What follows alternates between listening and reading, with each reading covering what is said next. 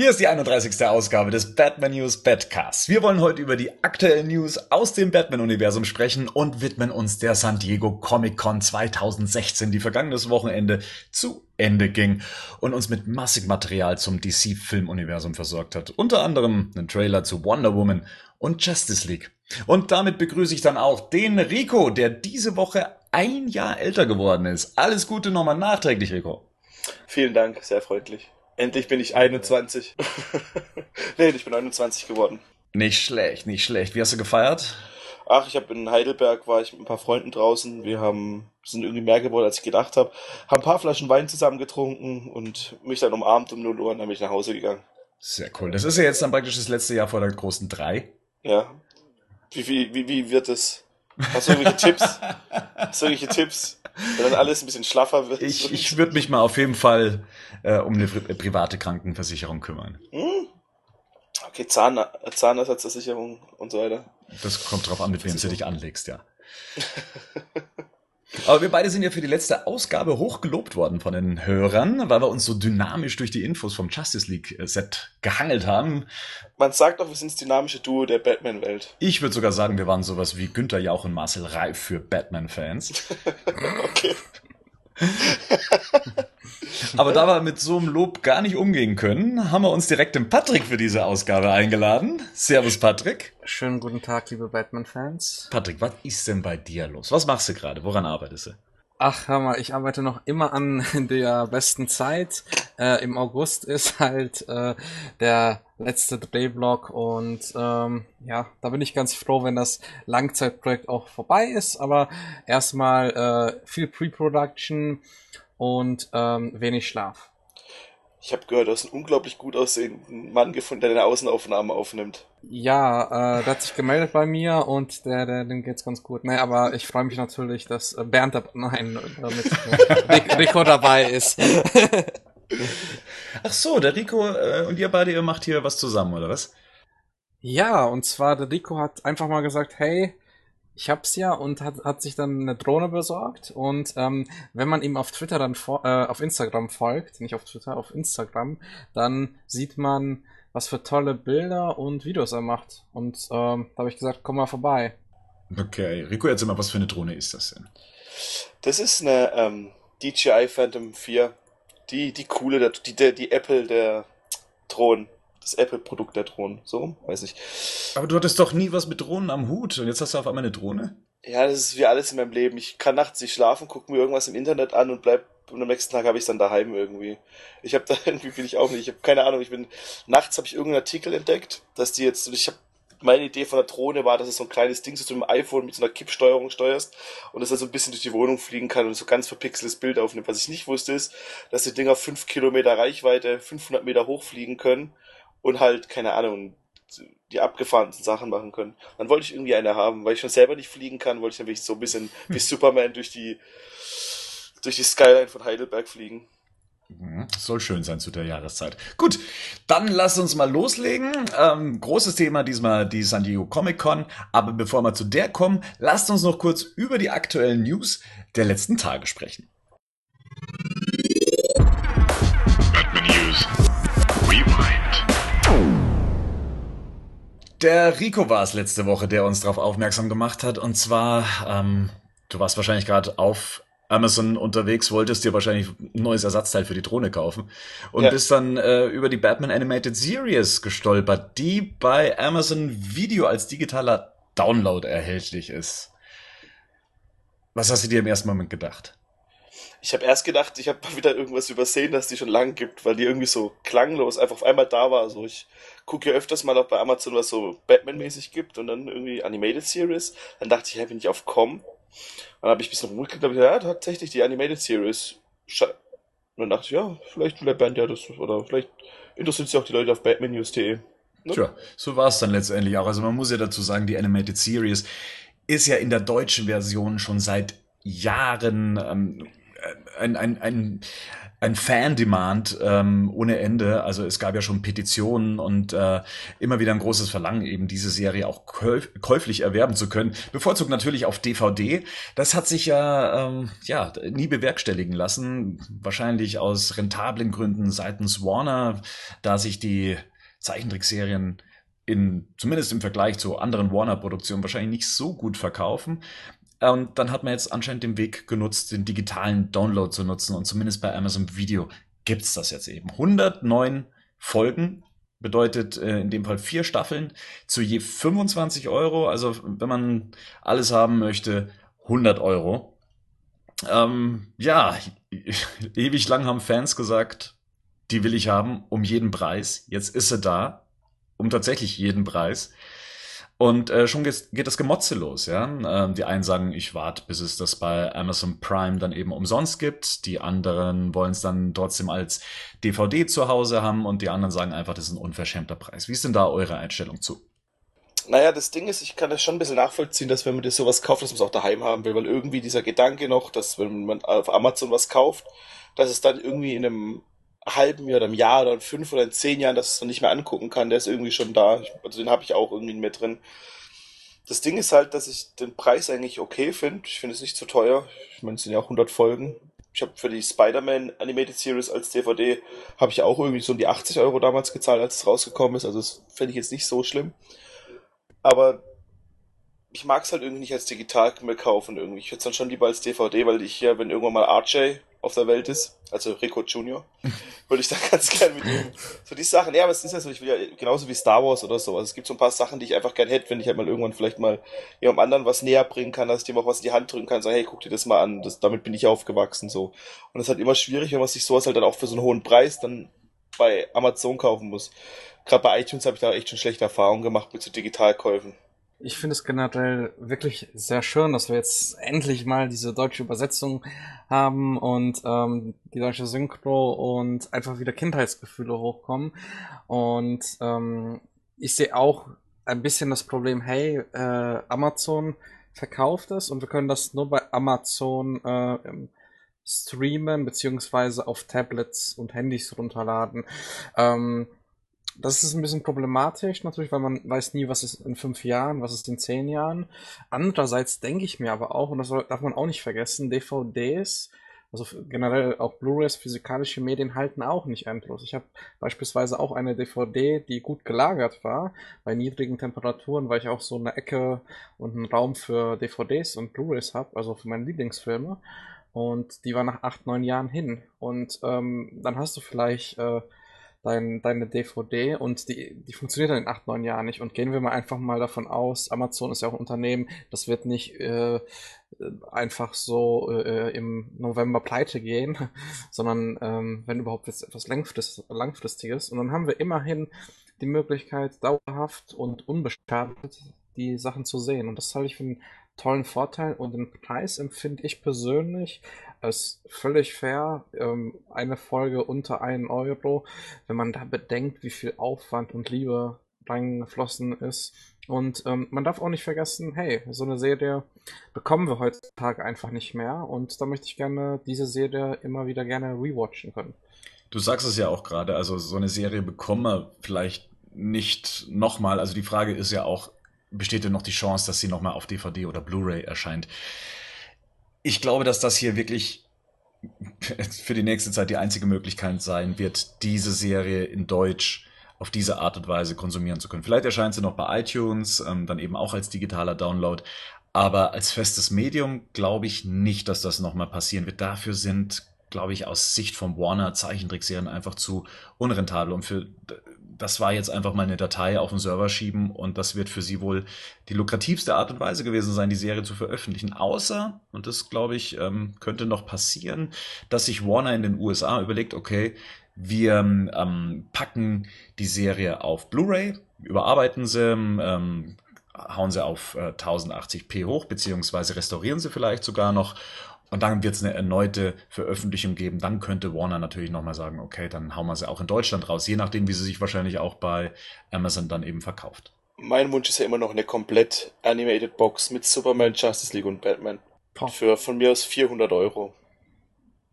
Das wäre natürlich sehr schön. Ihr habt jetzt hier nicht zugeschlagen, ähm, vermute ich jetzt einfach mal.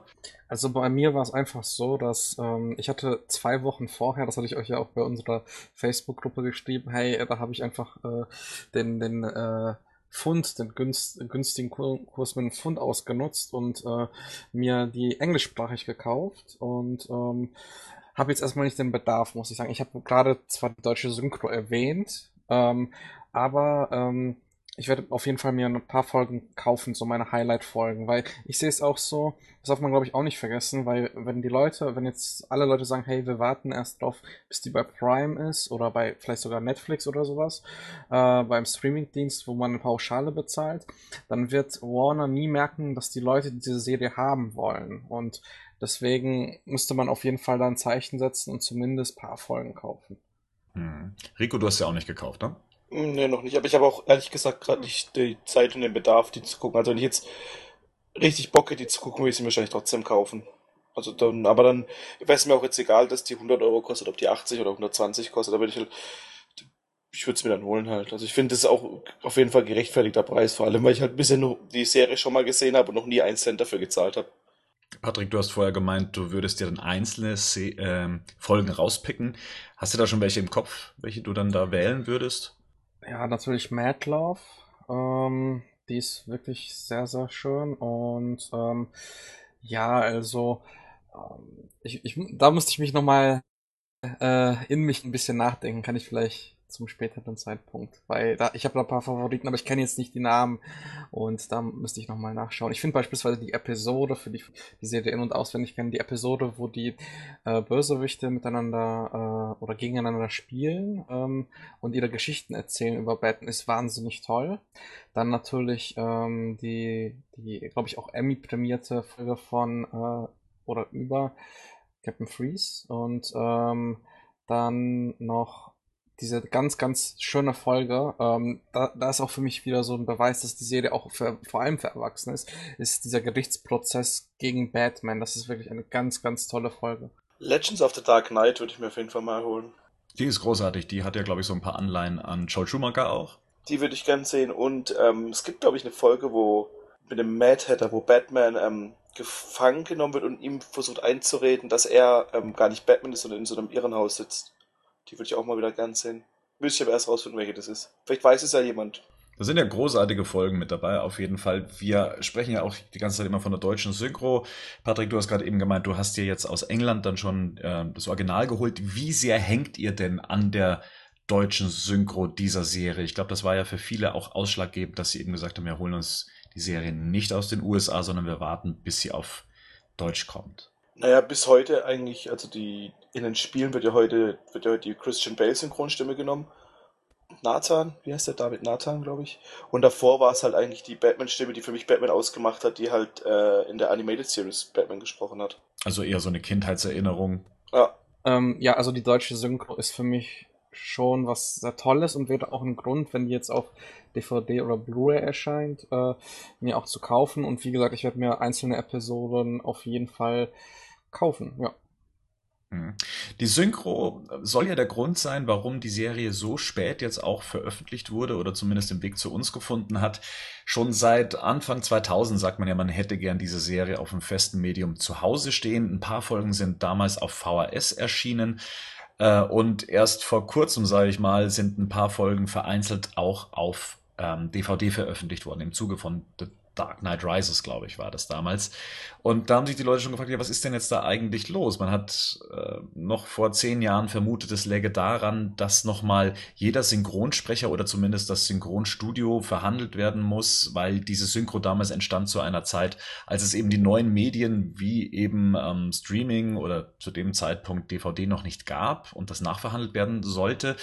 Heute geht man davon aus, dass es ähm, ein Problem damit gab, dass der Medienkonzert, äh, Konzern Kirch Media damals insolvent ging und die Synchrorechte dort eben lagen. Teile eben von Kirch Media wurden seinerzeit von Heim Saban, dem Medien Medienunternehmen, aufgekauft. Ähm, kennt man unter anderem ähm, durch die Power Rangers.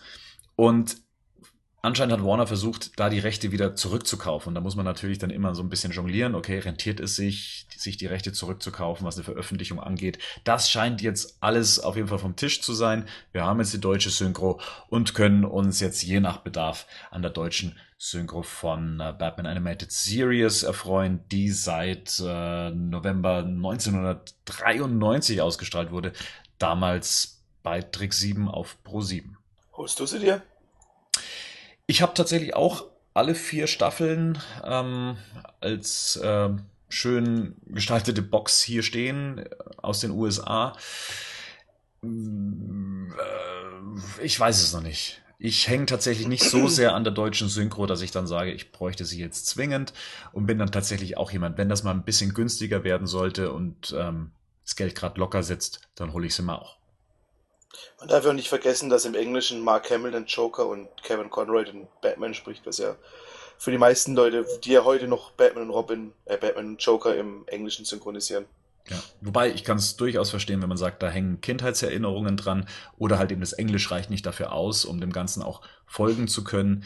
Das ist bei mir so in etwa mit Star Wars auch. Also Star Wars gucke ich gerne auch in der deutschen Synchrofassung, weil das einfach die Erinnerungen sind. Darth Vader klingt für mich einfach so wie in der deutschen Fassung und ja, das geht mir genauso.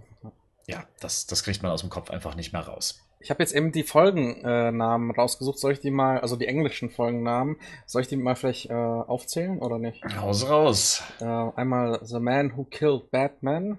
Eine wirklich sehr, sehr tolle F Folge. Dann äh, die Folge, wo sich alle Bösewichte treffen, ist Almo Almost Got. Dann eine tolle, tolle, tolle Folge, was passiert, wenn Batman zu weit geht, ist Over the Edge. Und Heart of Ice ist diese bekannte Folge. Uh, Freeze. Ähm, dann Two-Face und The Last One, Per Chance to Dream. Gab es für euch eigentlich schon mal eine Animated Series nach der Animated Series, also eine, die damit mithalten konnte? Und damit meine ich jetzt nicht sowas wie die Justice League Serie, sondern tatsächlich eigenständige Batman-Serien wie The Brave and the Bold oder The Batman. Also Batman Beyond fand ich äh, immer ganz, ganz gut. Also das hat mich immer auch noch äh, unterhalten. Das ist jetzt so eine Serie, mit der bin ich jetzt nicht aufgewachsen, sondern die habe ich erst vor kurzem komplett wiedergesehen. Also das war im Laufe äh, von 2014, 2015 habe ich mir die nochmal äh, angeschaut, fand ich sehr toll. Ähm, ja, das war's eigentlich. Aber so qualitativ, Rico, gab es nochmal so etwas, also jetzt mal abgesehen von der Bruce Tim und Paul Dini-Reihe, wo man sagt, okay, da haben sie alles richtig gemacht und das kann da gut mithalten? Oder ist man schon so mit der rosaroten Brille, dass man sagt, die Animated Series, da geht nichts drüber, das war die beste Batman-Zeichentrickserie, die es je gab? Na, ich würde es generell sagen, dass das ganze ähm, Animated-Universum, wo Beyond dazugehört, Justice League, Superman dazugehört, dass ich das damals schon sehr beeindruckend finde, was heute gang und gäbe ist, dass es irgendwie alles zusammengehört, auch wenn sich immer ein bisschen die Designs verändert haben. Auch gerade bei Bruce Wayne, der sieht ja von Staffel zu Staffel anders aus. Aber ähm, trotzdem fand ich es immer cool, dass es irgendwie so das Gefühl äh, entwickelt hat, dass es zusammengehört. Und das mochte ich eigentlich ganz gern. Generell danach nicht mehr so viel. Ich habe das, das, ich habe das, ähm, The Batman habe ich angefangen, aber ich fand das grausig. Das kam mir damals, glaube ich, auf RTL 2, wenn ich mich nicht täusche. Und danach kam ja eigentlich nichts mehr wirklich. Dann kam noch dieses Animierte, das ich, wo mir auch irgendwie, wo nach einer Staffel eingestellt wurde, was mir nicht gefallen hat. Die Teen Titans fand ich noch ganz cool. Da wurde ja auch ein paar Mal auf Batman Bezug genommen. Mhm. Und Batman the Brave and the Bold? Die soll ja toll sein, aber die habe ich auch nie geguckt. Also gar nicht. Du wirst, du hast, du fandest die empfehlenswert, meintest du mal, oder? Oder zumindest, dass da viel ähm, Fanservice betrieben wird. Da ist wahnsinnig viel Fanservice drin. In einer, sagen wir mal, 60er-Jahre-Verpackung, wenn man so möchte. Hat so ein bisschen einen kitschigen Anstrich, aber wer sich gut mit Comics auskennt, da sind sehr liebevolle, ähm, ja, Anleihen drin, die, ähm, sagen wir zumindest ein kundiger Fan eigentlich sofort entdeckt und äh, die das Herz berühren, sagen wir es mal so. Ähm, Justice League Action versucht er dann da in die Fußstapfen zu treten. Wir haben einen kleinen Promo-Trailer dazu gesehen. Hm, die ersten Bilder von Justice League Action haben mich ja tatsächlich gar nicht so glücklich gestimmt. Ähm, was heißt der Zeichentrickstil und auch die Art, wie alles dargestellt wurde und natürlich auch die Info. Elf Minuten pro Folge. Ähm, auf der anderen Seite haben wir Mark Hamill, der wieder den Joker spricht und Kevin Conroy Batman. Hm, Was ist denn euer Eindruck gewesen von dem, was man jetzt über dieses Promo-Reel gesehen hat? Ich war irgendwie überrascht. Es hat mich mhm. tatsächlich ein bisschen an ähm, die Animated Series erinnert. Und ich mochte die Stimme und ich mochte auch die An An Animation, fand ich ganz cool, weil es mal wieder Zeichentrick war und nicht ähm, computeranimierte Gra oder computeranimiertes computeranimierten Stil. Das fand ich eigentlich ganz toll, das hat mir ganz gut gefallen. Ich fand auch heute oder gestern hat ja Kevin Conroy ähm, irgendwie bekannt gegeben, dass er den Batman dort genauso spricht wie in The Killing Joke und dass er sich, dass für ihn das der gleiche Batman ist wie in der Serie. Ob man es jetzt ernst nehmen kann, weiß ich nicht. Weil es ja schon auch so, schon sehr eher für Jugendliche gemacht ist. Tatsächlich stört mich auch am meisten diese elf Minuten pro Folge, aber das scheint ja heutzutage, scheinen ja Kinder nicht mehr eine längere Aufmerksamkeitsspanne zu haben als elf Minuten für eine Folge.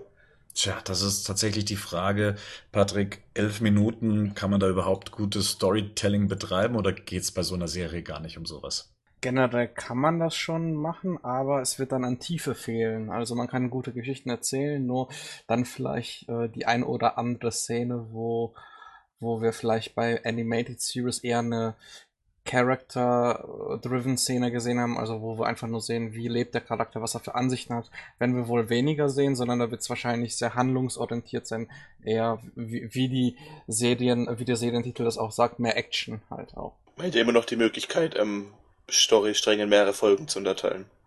Was ja zum Beispiel auch bei Star Wars Rebels gemacht wird.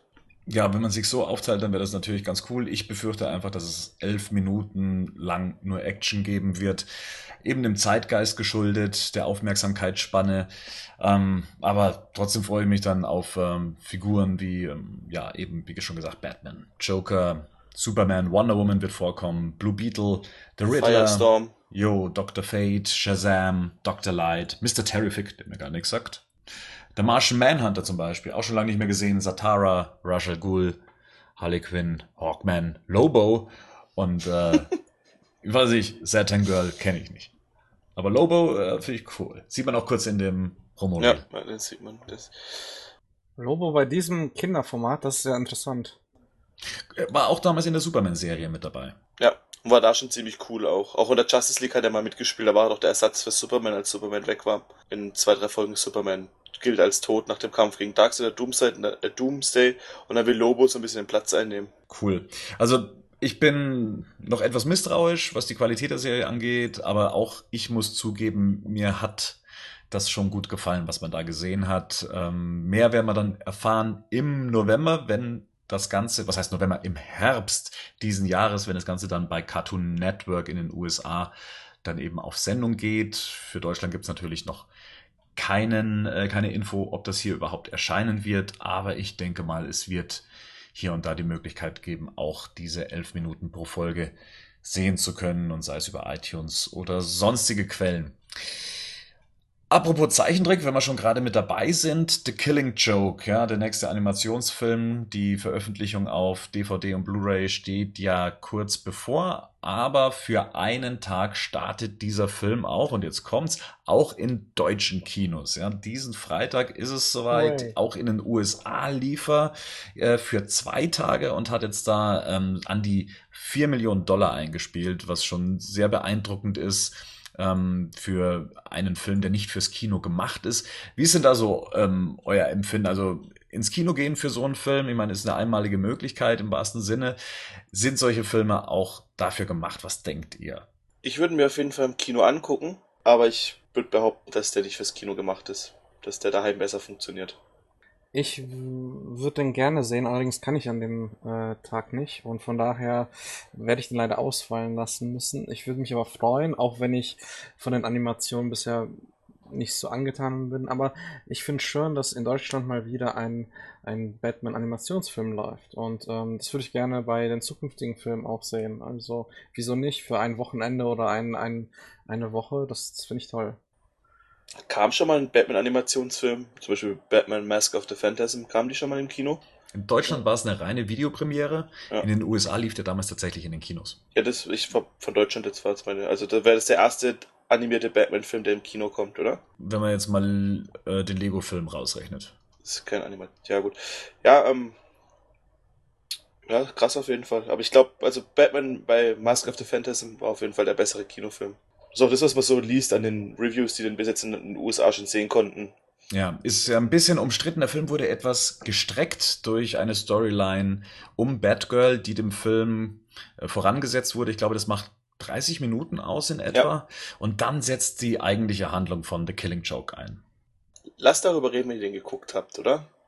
ist vielleicht einfacher. Ich glaube, das macht am meisten Sinn. Ähm, ich bin auf jeden Fall gespannt. Ich selber kann auch nicht im Kino sehen und werde auch auf ähm, die Heimauswertung eben warten.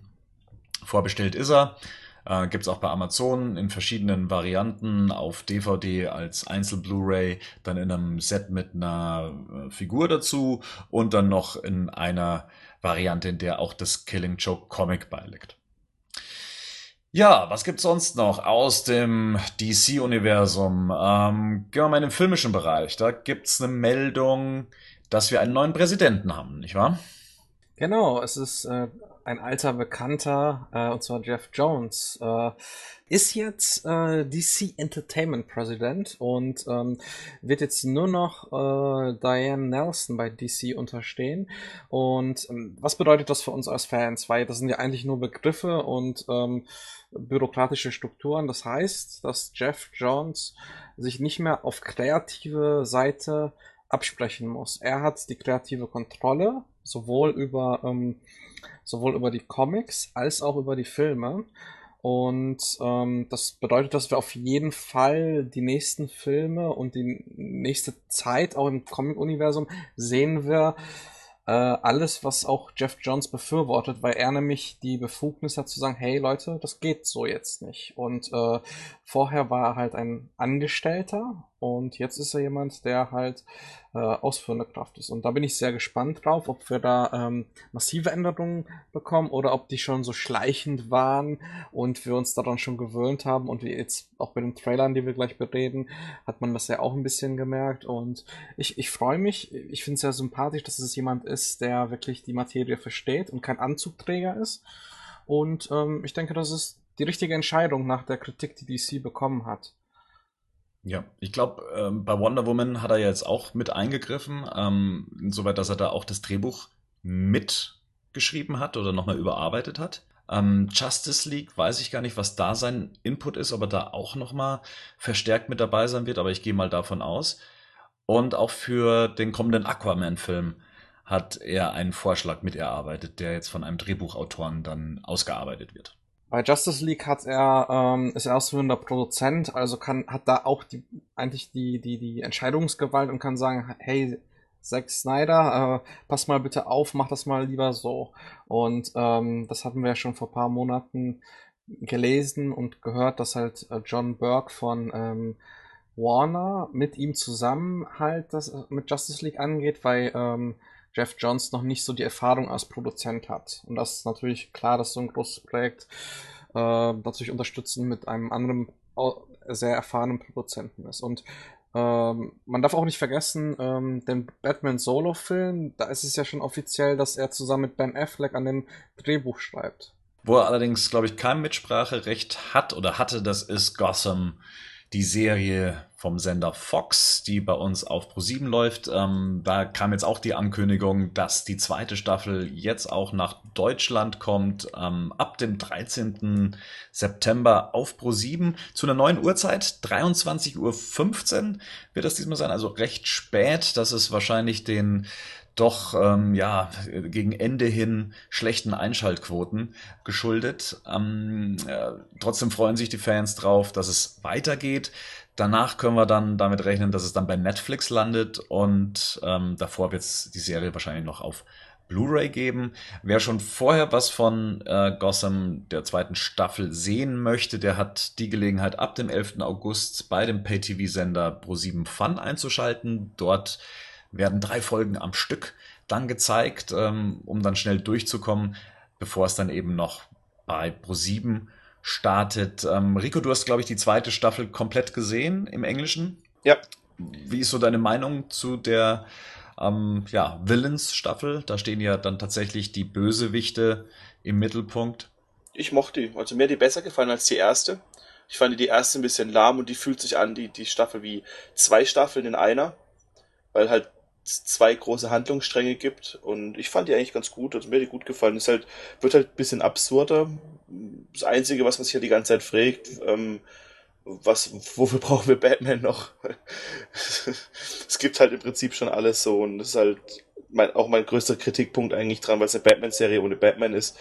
Aber ansonsten gefällt es mir ganz gut. Also ich fand auch, man merkt auch, dass die hochproduziert ist. Ich finde nicht, dass man wie bei anderen Serien merkt, dass die, dass die dann irgendwann mal bei anderen großen Serien ist ja so, dass die irgendwann Budgetkürzungen haben, dass alles ein bisschen billiger wirkt. Das finde ich hier nicht. Ich finde, die Effekte sind immer noch cool, die Kostüme sehen cool aus. Wir bekommen es ja mit, mit vielen von Batmans Gegnern zu tun, oder zumindest mit Vorversionen von Batmans Gegnern oder Geschwistern von Batmans Gegnern oder ähnlichen wie Batmans Gegner dann wären oder und das fand ich eigentlich ganz gut. Das hat mir gut gefallen. Ihr guckt es euch nicht an, ne? Doch, also ich ähm, habe mit der zweiten Staffel angefangen, bin dann bei der Hälfte ausgestiegen. Ähm, das äh, hat damit zu tun, dass in den USA dann eben auch eine größere Pause eingelegt wurde und ich dann einfach nicht mehr dran geblieben bin. Ähm, Freue mich dann auch, das dann in der deutschen Synchro dann eben zu sehen, aber das wird bei mir dann wahrscheinlich bei Netflix der Fall sein. Ansonsten für alle anderen ab 13. September auf Pro7 23.15 Uhr. Ähm, lasst uns noch kurz über Videospiele sprechen. Ähm, da hat Telltale was an den Start gebracht und uns schon mal mit einem Trailer zu einem Spiel der etwas anderen Art äh, versorgt. Auch hier, Rico, das ist ja dein Spezialgebiet. Was erwartet uns da? Also was für eine Art von Spiel, um was geht's da? Also wer schon mal ein ähm, Spiel von Telltale gespielt hat, der weiß, dass der Handlungsverlauf, also der, der erste Satz irgendwie, the game you play is tailored on your decisions. Das heißt so ein bisschen, man, welche Decision, äh, welche Entscheidung man trifft im Spiel, ähm, spiegelt sich dann später im Verlauf wieder. Und wenn man es dann mehrmals spielt, merkt man, dass die Entscheidungen dann doch nicht so gravierend sind, aber trotzdem ähm, ist es schon ein sehr, sehr cooles Point-and-Click-Adventure zumindest die Spiele, die sie bisher gemacht haben. Ich habe Walking Dead gespielt. Das war das einzige Spiel, wo ich jemals Tränen in Augen hatte. Und auch The Wolf Among Us war richtig cool. Aber man sollte hier keinen Actionspiel erwarten. Also ich gehe auch davon aus, dass wir mehr mit Bruce Wayne spielen werden als mit Batman oder zumindest 50-50, weil das einfach zu der Art von Telltale passen würde. Mhm. Man hört ja auch so, dass man sich zwar sehr stark an die Comicfiguren hält, aber man hier und da auch abweichen darf. Ähm, ich glaube, Commissioner Gordon ist noch kein Commissioner Gordon oder gibt es den überhaupt in dem Spiel? Er ist Lieutenant Gordon zu dem Zeitpunkt noch. Also so wie, wie was wir bisher wissen, kann man davon ausgehen, dass es noch im ersten Jahr von Batman spielt. Weil Harvey Dent ist noch, ist noch Harvey Dent, genau. Ähm, Commissioner Gordon ist noch Lieutenant Gordon. Und ja, man hat im Trailer extrem viel Bruce Wayne gesehen, was ich sehr, was ich sehr begrüßend fand. Begrüßenswert. Ja. Patrick, dein Eindruck vom Trailer? Ah, ich freue mich sehr drauf. Ich freue mich mit dieser Prämisse, dass wir halt sehen, hey, was geht in äh, Bruce Wayne vor und ähm, ich bin auch sehr gespannt, weil das ja mit einer neuen oder geupdateten Engine der bisherigen Telltale Engine ähm, das erste Spiel sein wird und ich freue mich auch, äh, wie die Entscheidungen äh, zu treffen sind, weil ich immer den Eindruck hatte, ich habe nämlich Game of Thrones gespielt von Telltale, dass die äh, Sachen schon ähm, teilweise schon massiv sind, also für den Spieler. Und ähm, ich freue mich dann beispielsweise, mich mit euch zu unterhalten. Hey, wie habt ihr euch entschieden? Was geht denn dann weiter ab? Und das Interessante ist ja nicht nur innerhalb einer Episode, weil fünf Episoden erscheinen, wie bei einer Serie. Ähm, und ähm, die, die Entscheidungen werden so gespeichert, dass, äh, dass vielleicht sogar das Ende des Spiels ein anderes ist oder zwischendurch Personen nicht mehr auftauchen oder auftauchen. Und da bin ich sehr gespannt drauf. Ich mag den Stil. Ähm, hab mir ein bisschen mehr erhofft, weil ich war irgendwie sehr gehypt, wo ich gehört habe, Telltale, neue Engine, neue Grafik. Ähm, die, die wollen ähm, so ein hartes Spiel machen und ich hatte ein bisschen das Gefühl, dass es erstens sehr hell ist. Irgendwie muss ich immer an diese Diskussion denken, die wir bei Batman Begins hatten, äh, mit der Helligkeit und dass man Batman doch lieber ein bisschen mehr im Dunklen agieren sieht.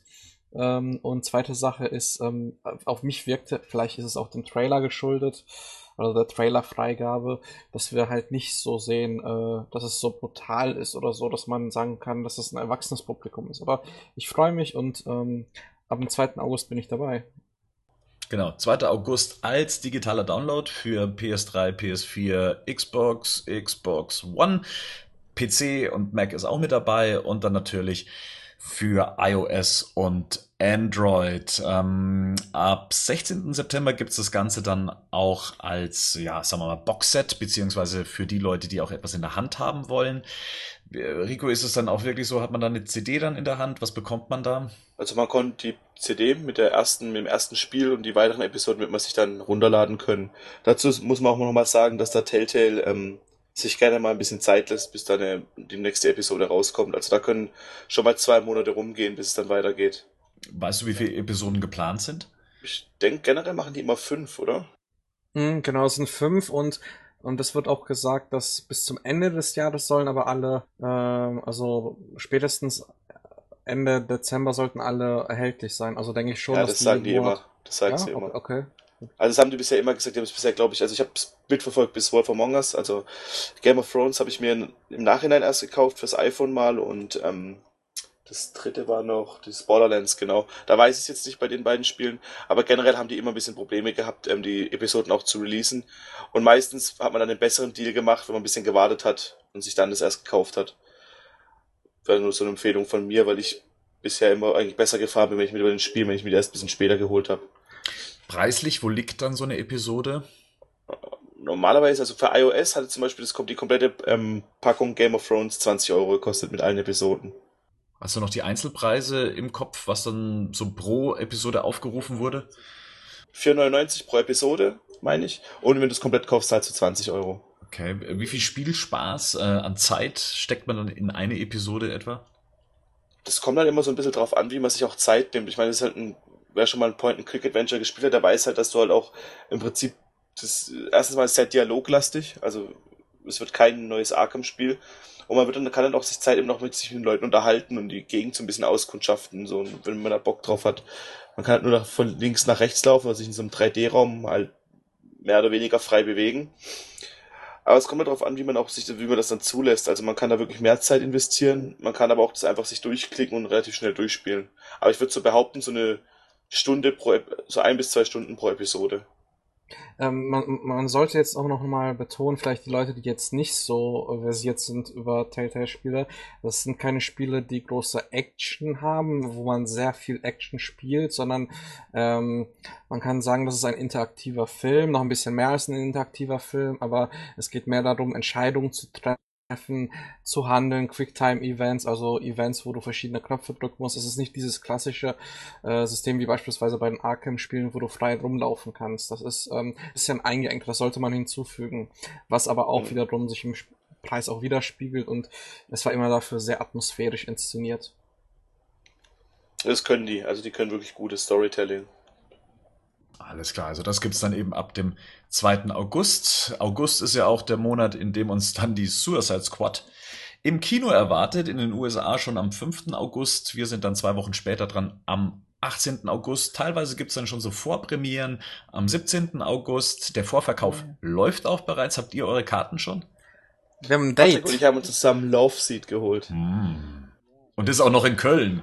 Ah, ich werde mir eine große Tüte Popcorn holen und ein Loch unten reinmachen. Hör mal, ähm, wir haben, wir gehen erstmal auf die Gamescom und sind dann ganz verschwitzt und werden dann äh, schön äh, Suicide Squad gucken. Da freue ich mich drauf und ihr, ihr werdet, äh, liebe Hörer, auch dann unsere Ersteindrücke hören können. Und im Laufe der Nacht dann immer mehr Eindrücke von uns, weil wir dann noch ein bisschen beim paar Bier über den Film wahrscheinlich reden werden.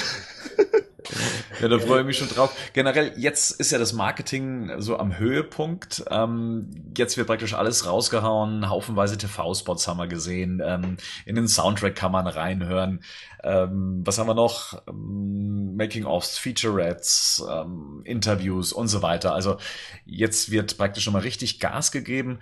Mm, und auch die US-Prognosen fürs erste Wochenende sind ja gar nicht mal so schlecht. 135 Millionen US-Dollar werden erwartet fürs erste Wochenende. Das wäre ein neuer Rekord. Das wäre mehr als Guardians of the Galaxy, der zur gleichen Zeit damals startete und äh, vergleichsweise nur 94 Millionen eingespielt hat, was auch damals schon ein Rekord war. Ähm, was denkt ihr? Haltet ihr was von diesen Prognosen? Wir haben das damals schon zu äh, Batman wie Superman Zeiten ähm, mal versucht einzuschätzen.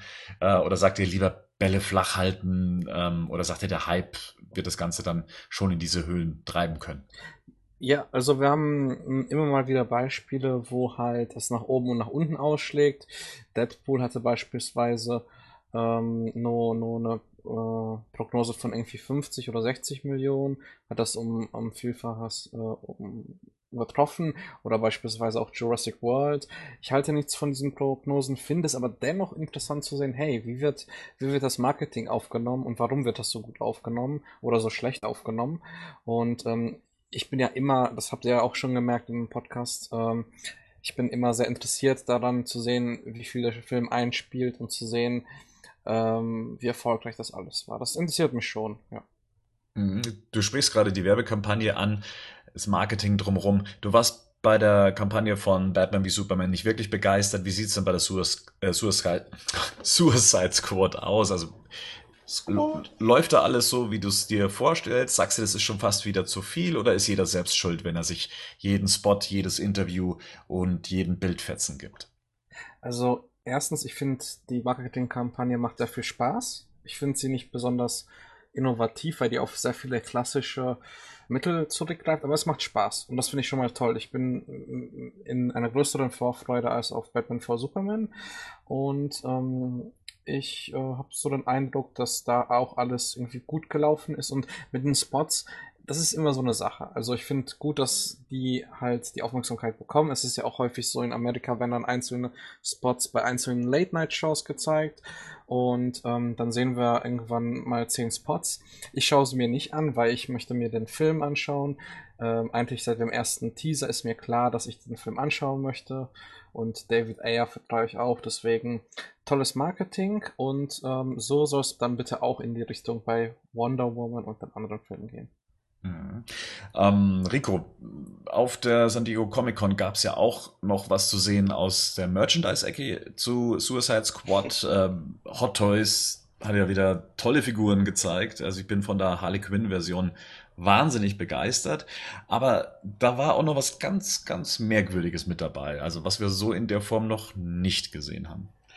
Ja, es gab den Joker im Batsuit. Und der sah ziemlich cool aus, wie ich finde. Also das war ein Batsuit, der Joker Rise auch noch war. Der hat auch der Joker hat sich quasi ein Batsuit angenommen.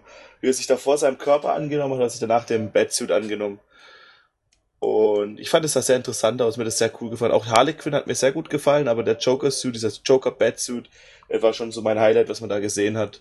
Da war ja kurz die Diskussion, ob das ein Spoiler wäre zum Film. Werden wir sowas im Film selbst sehen? Aber ich glaube, da haben sich die Macher schon dazu geäußert. Ja, die haben gesagt, dass es, ähm, dass es kein Spoiler ist. Ich hätte eher gedacht, dass man das, natürlich, dass er nicht in dem Film so rumläuft, das war mir auch klar, das hätten wir wahrscheinlich auch so irgendwo gesehen. Was ich mir aber gedacht hätte, wäre, ähm, man hat ja jetzt auch zum Beispiel im Hintergrund von einem der, der Clips hat man das ähm, Kostüm von das, das ha äh, Mannequin, nennt man das Mannequin-Kostüm von Harlequin gesehen. Mhm. Heißt es so?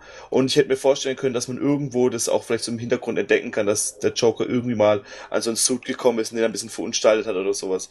Das ist ja was, was ich mir hätte vorstellen können, was man, dass man das irgendwann mal im, im Film sieht, weil er mich doch auch so ein bisschen an den ähm, Robin-Suit erinnert hat, den man auch in Batman wie Superman gesehen hat. Ja, äh, generell glaube ich, kann man wieder sehr viel Geld an Hot Toys loswerden, wenn man möchte. Du also gerade sehr viel Geld loswerden. besonders was die Suicide Squad angeht. Ich meine, wir haben ein paar Joker-Varianten, ähm, wahrscheinlich auch einen neuen Batman mit ähm, der der Atemmaske vermute ich mal. Sogar die Henchmen vom Joker sind mit dabei. Deadshot, ähm, Harley Quinn haben wir schon gesagt. Also da werden noch ein paar Figuren mehr mit dabei sein, um ja, um meinen Geldbeutel zu schröpfen, sagen wir mal. Ich meine, bei rund, was habe ich jetzt gelesen, 290 Euro pro Figur. wow. Das äh, kann dauern. gut diesmal, weil ich habe ja den, den ähm, die Batman wie Superman Figuren so ein bisschen kritisiert, weil ich fand, dass gerade der Batman nicht cool ausgesehen hat, weil er so ein bisschen wie so ein, wie so ein dicker Batman ausgesehen hat. Aber hier Harley Quinn sieht unglaublich gut aus, der Joker sieht sehr gut aus, also wirklich Jared Leto aus dem, aus dem Gesicht geschnitten. Das Einzige, was ich immer noch so ein bisschen störend finde, dass sie es noch nicht geschafft haben, die ähm, Gelenke cool irgendwie hinzubekommen. So dass man sie nicht sieht. Ja, also gerade bei Harley Quinn finde ich sie ein bisschen doof aus, weil du halt von hinten dann hat halt einfach Löcher in den Beinen. Ja, wenn ich sie dann nackt auf meinem T Nachttisch stehen habe, finde ich das dann störend. Aber sie hat den Mund offen. ja, das, der ist auch groß genug. äh, ähm, keine Ahnung, ja, aber an, an sich finde ich das schon krass, was sie da dieses Jahr rausgehauen haben. Auch, dass es die Henchmen von, von, vom, vom Joker nochmal alle gibt irgendwie. Und wenn es die halt gibt, dann kann man sich ja vorstellen, dass es jede andere Figur, zumindest jedes Mitglied der Suicide Squad auf jeden Fall auch noch geben wird, die man vielleicht nicht gesehen hat. Ich glaube, Killer Croc hat man nicht gesehen, oder? Äh, den gab's nicht, ne. Ja, aber davon kann man, denke ich mal, ausgehen, dass die auch kommen werden. Und ist schon sehr interessant. Am coolsten finde ich übrigens den Joker mit dem lila Mantel. Das habe ich mir gedacht. Den lila Mantel wolltest du ja auch ähm, selbst in deine persönliche äh, Kollektion aufnehmen. Ja, wird gut passen, ja. Das waren die Figuren, die man auf der San Diego Comic Con gesehen hat. Und damit kommen wir jetzt auch zu unserem Haupt äh, Hauptthema der San Diego Comic Con 2016. Das Batman News Top-Thema. Da sind wir wieder. Ja, am letzten Samstag war es soweit, 11.30 Uhr Ortszeit in San Diego. Ähm, in der Hall Age ähm, hat Warner Bros. seine Highlights präsentiert und ähm, ja, überraschenderweise ging auch gleich alles mit den DC-Filmen los. Ich hatte eigentlich eher damit gerechnet, dass sie erstmal ihr normales Programm abfahren, was sonst noch Warner Bros. mäßiges kommt, aber nee, es ging äh, direkt los. Äh, Patrick, du warst mehr oder weniger live mit dabei. Du hast ja auf batmannews.de den Live-Blog, den Live-Ticker am Laufen gehalten. Was war das so für eine Erfahrung? Also ähm, die Sachen zu übersetzen, ähm, zu gucken, was, was läuft da gerade. War das ähm, eher zäh oder war das dann schon so eine, so eine etwas anspannende Angelegenheit?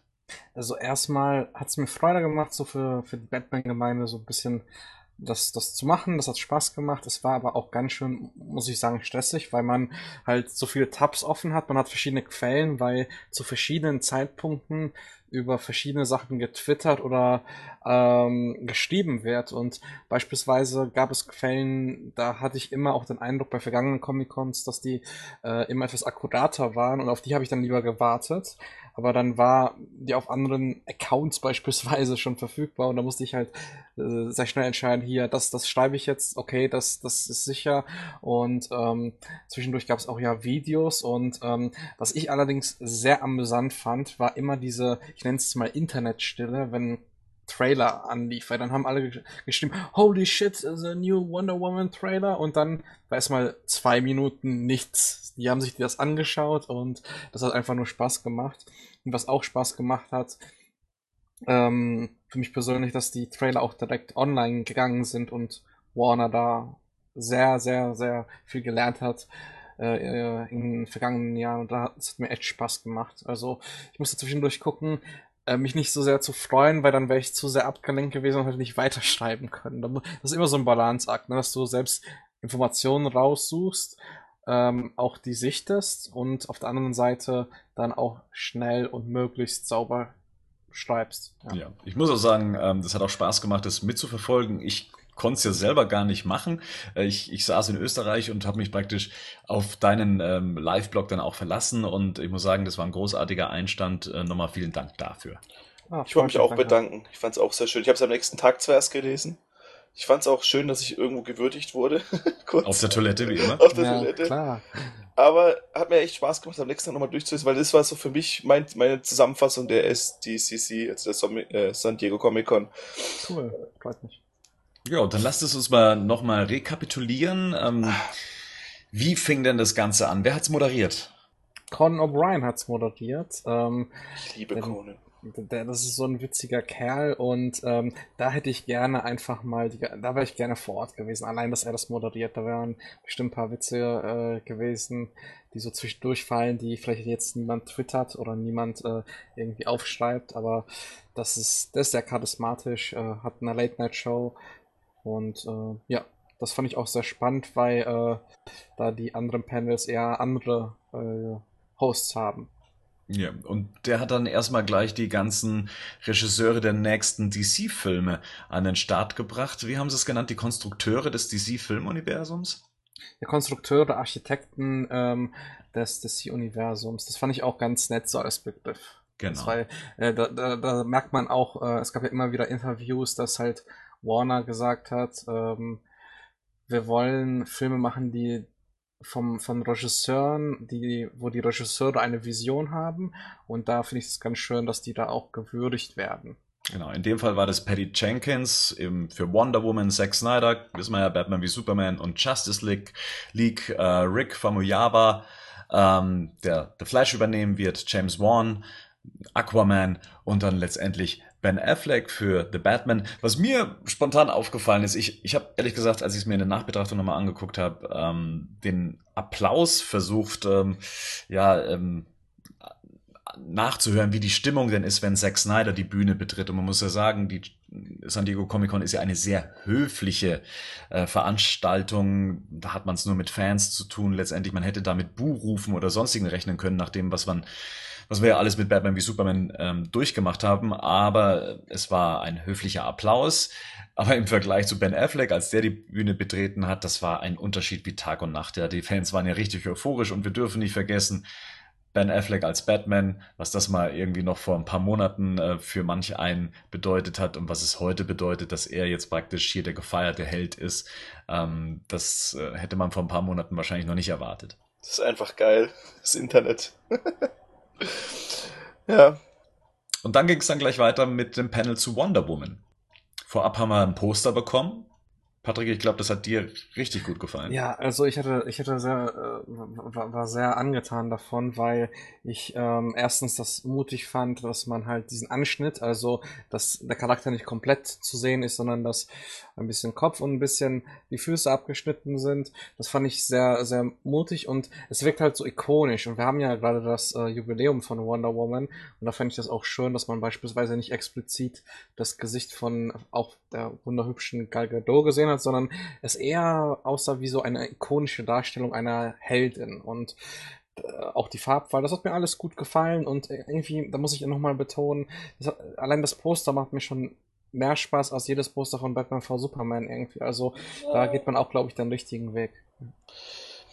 Ich finde es vor allem cool, dass man jetzt auch mal nicht ähm, Wonder Woman durch so einen Sephir-Filter zieht, dass alles so ein bisschen orange wirkt, ich hoffe, ich habe den richtigen Filter gerade genannt, sondern dass man auch immer sieht, dass halt wirklich ein strahlend rot, blau, gelbe Rüstung hat.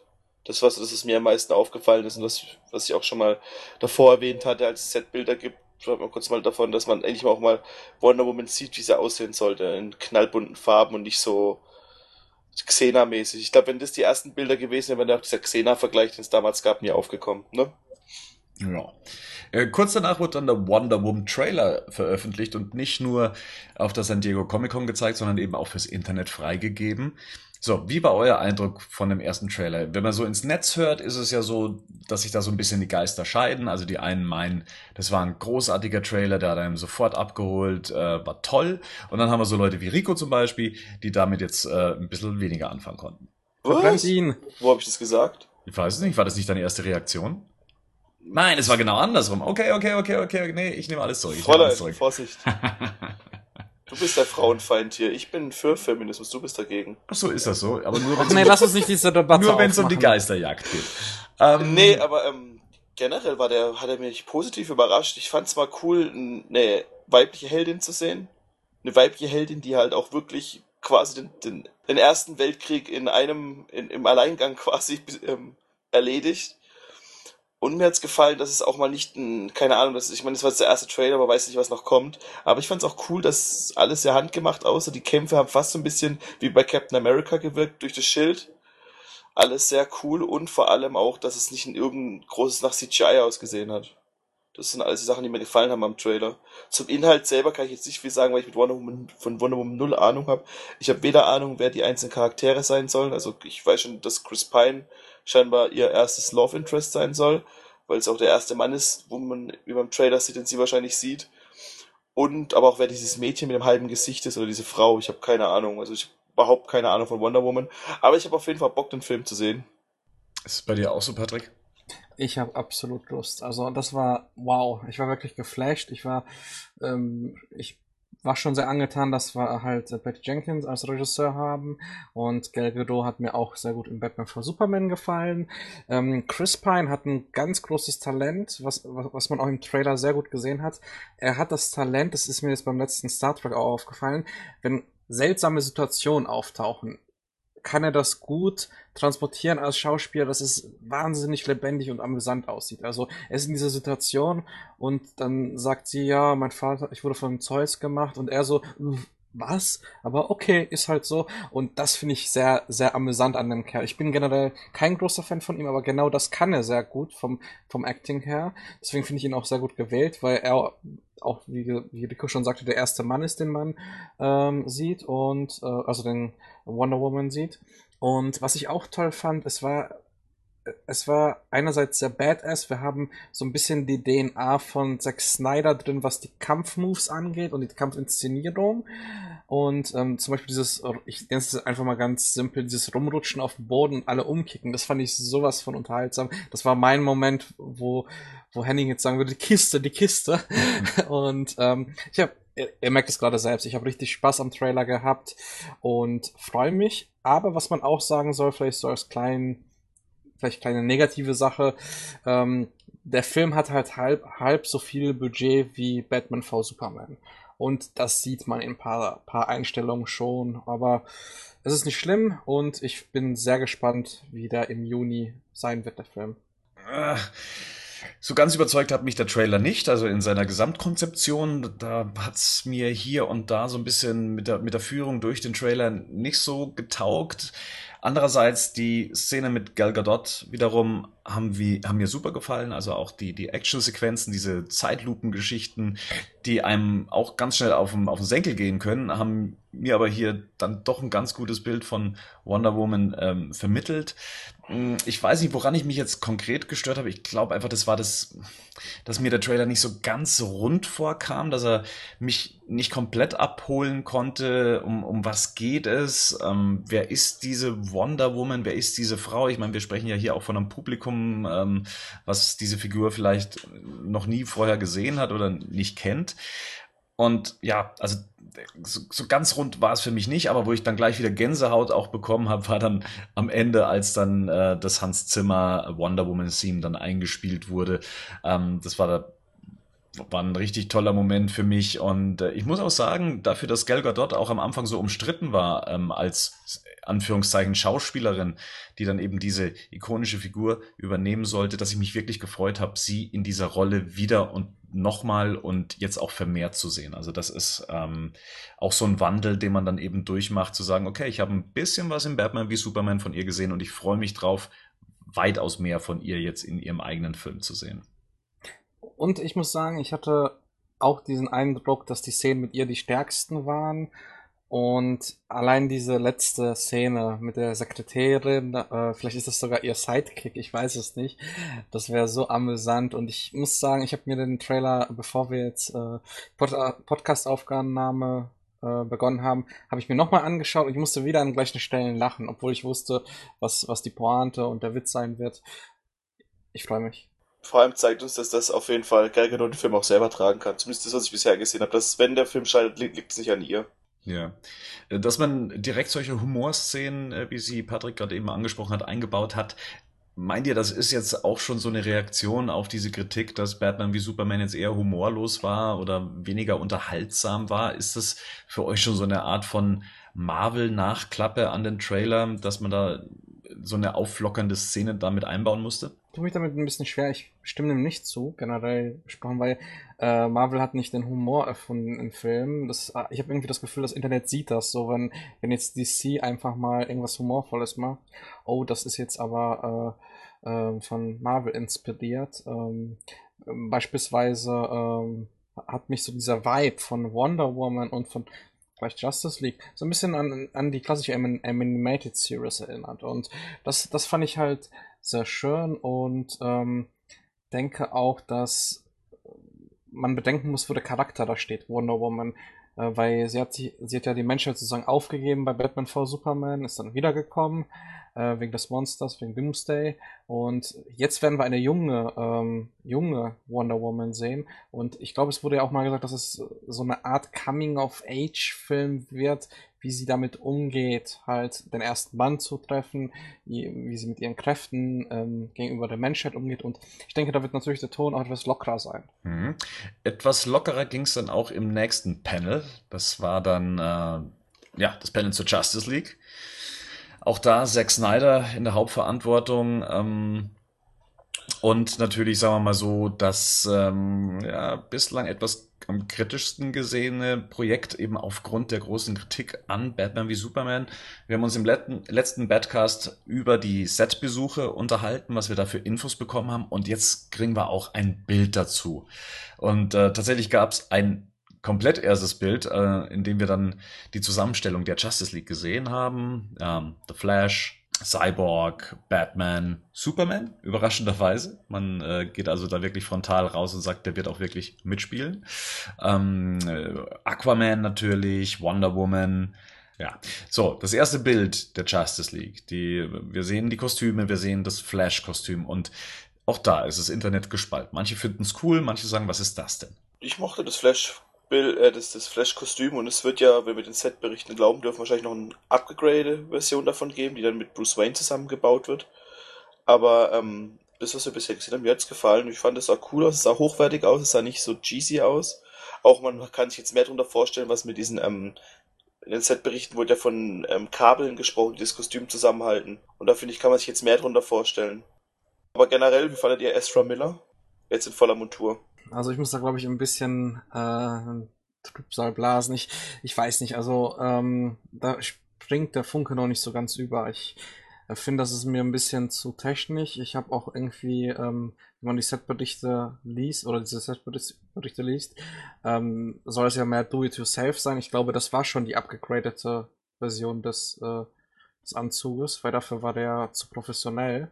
Ja, der steht aber so in ähm, dem in dem, in dem Unterschlupf von, von Ezra Miller steht ja auch so drin. Also ich glaube nicht, dass das, dass es der Finale sein wird. Okay. Auf jeden Fall, ähm, ich muss sagen, der Funke ist da nicht so ganz bei mir rübergesprungen, wobei ähm, ich aber, also rein das Design jetzt, also rein das Design des Kostüms, ähm, das ist mir zu technisch, das ist mir auch ein bisschen, ähm, es wirkt auf mich so, als ob einzelne Platten irgendwie drauf liegen würden und nicht, äh, dass es ein gesamtheitliches Kostüm ist und ich weiß nicht, vielleicht muss ich da im Film sein, um da nochmal ein anderes Gefühl für zu bekommen oder man darf ja auch nicht bedenken, das ist, die drehen ja gerade noch, die Effekte sind noch nicht fertig, mal schauen. Ja, also äh, ich find's toll. Ähm, also ich blase da weniger Trübsal.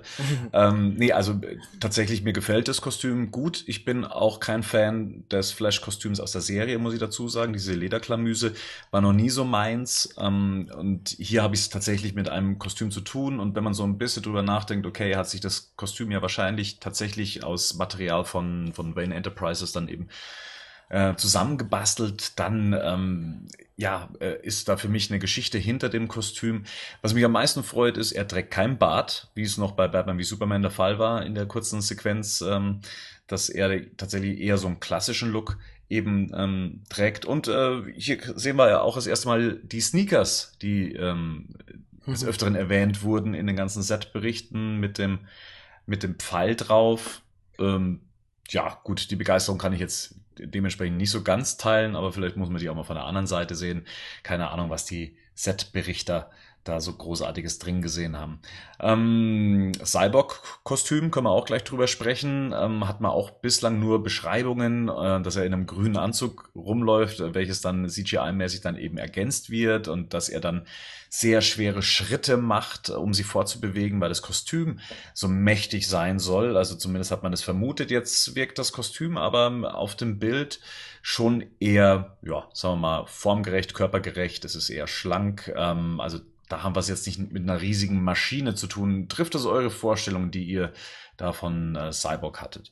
Das ist der Charakter, den ich von der Justice League, ähm, also mit diesen Mitgliedern am wenigsten kenne. Also das ist für mich auch noch eine ähm, unbekannte Komponente und von daher muss ich da auch noch abwarten. Jetzt, jetzt, wenn ich den jetzigen Stand sehe, gefällt es mir überhaupt nicht. Ähm, ich muss sagen, das fühlt sich für mich in irgendwie nicht zugehörig an. Irgendwie ist es mir zu, zu CGI, aber wie gesagt, drehen noch gerade. Die hatten wahrscheinlich nur ein paar Wochen jetzt, äh, äh, um das fertigzustellen. Deswegen bin ich mal gespannt, wie ich in einem Jahr drüber rede oder in eineinhalb Jahren, wenn im November der Film rauskommt und ähm, wie gesagt, wenn der Charakter auch aus, die, das ausfüllt, weil vielleicht gibt es ja spezielle Funktion, die der Charakter irgendwie, ich, ich weiß es nicht, also da wissen Fans von Cyborg mehr.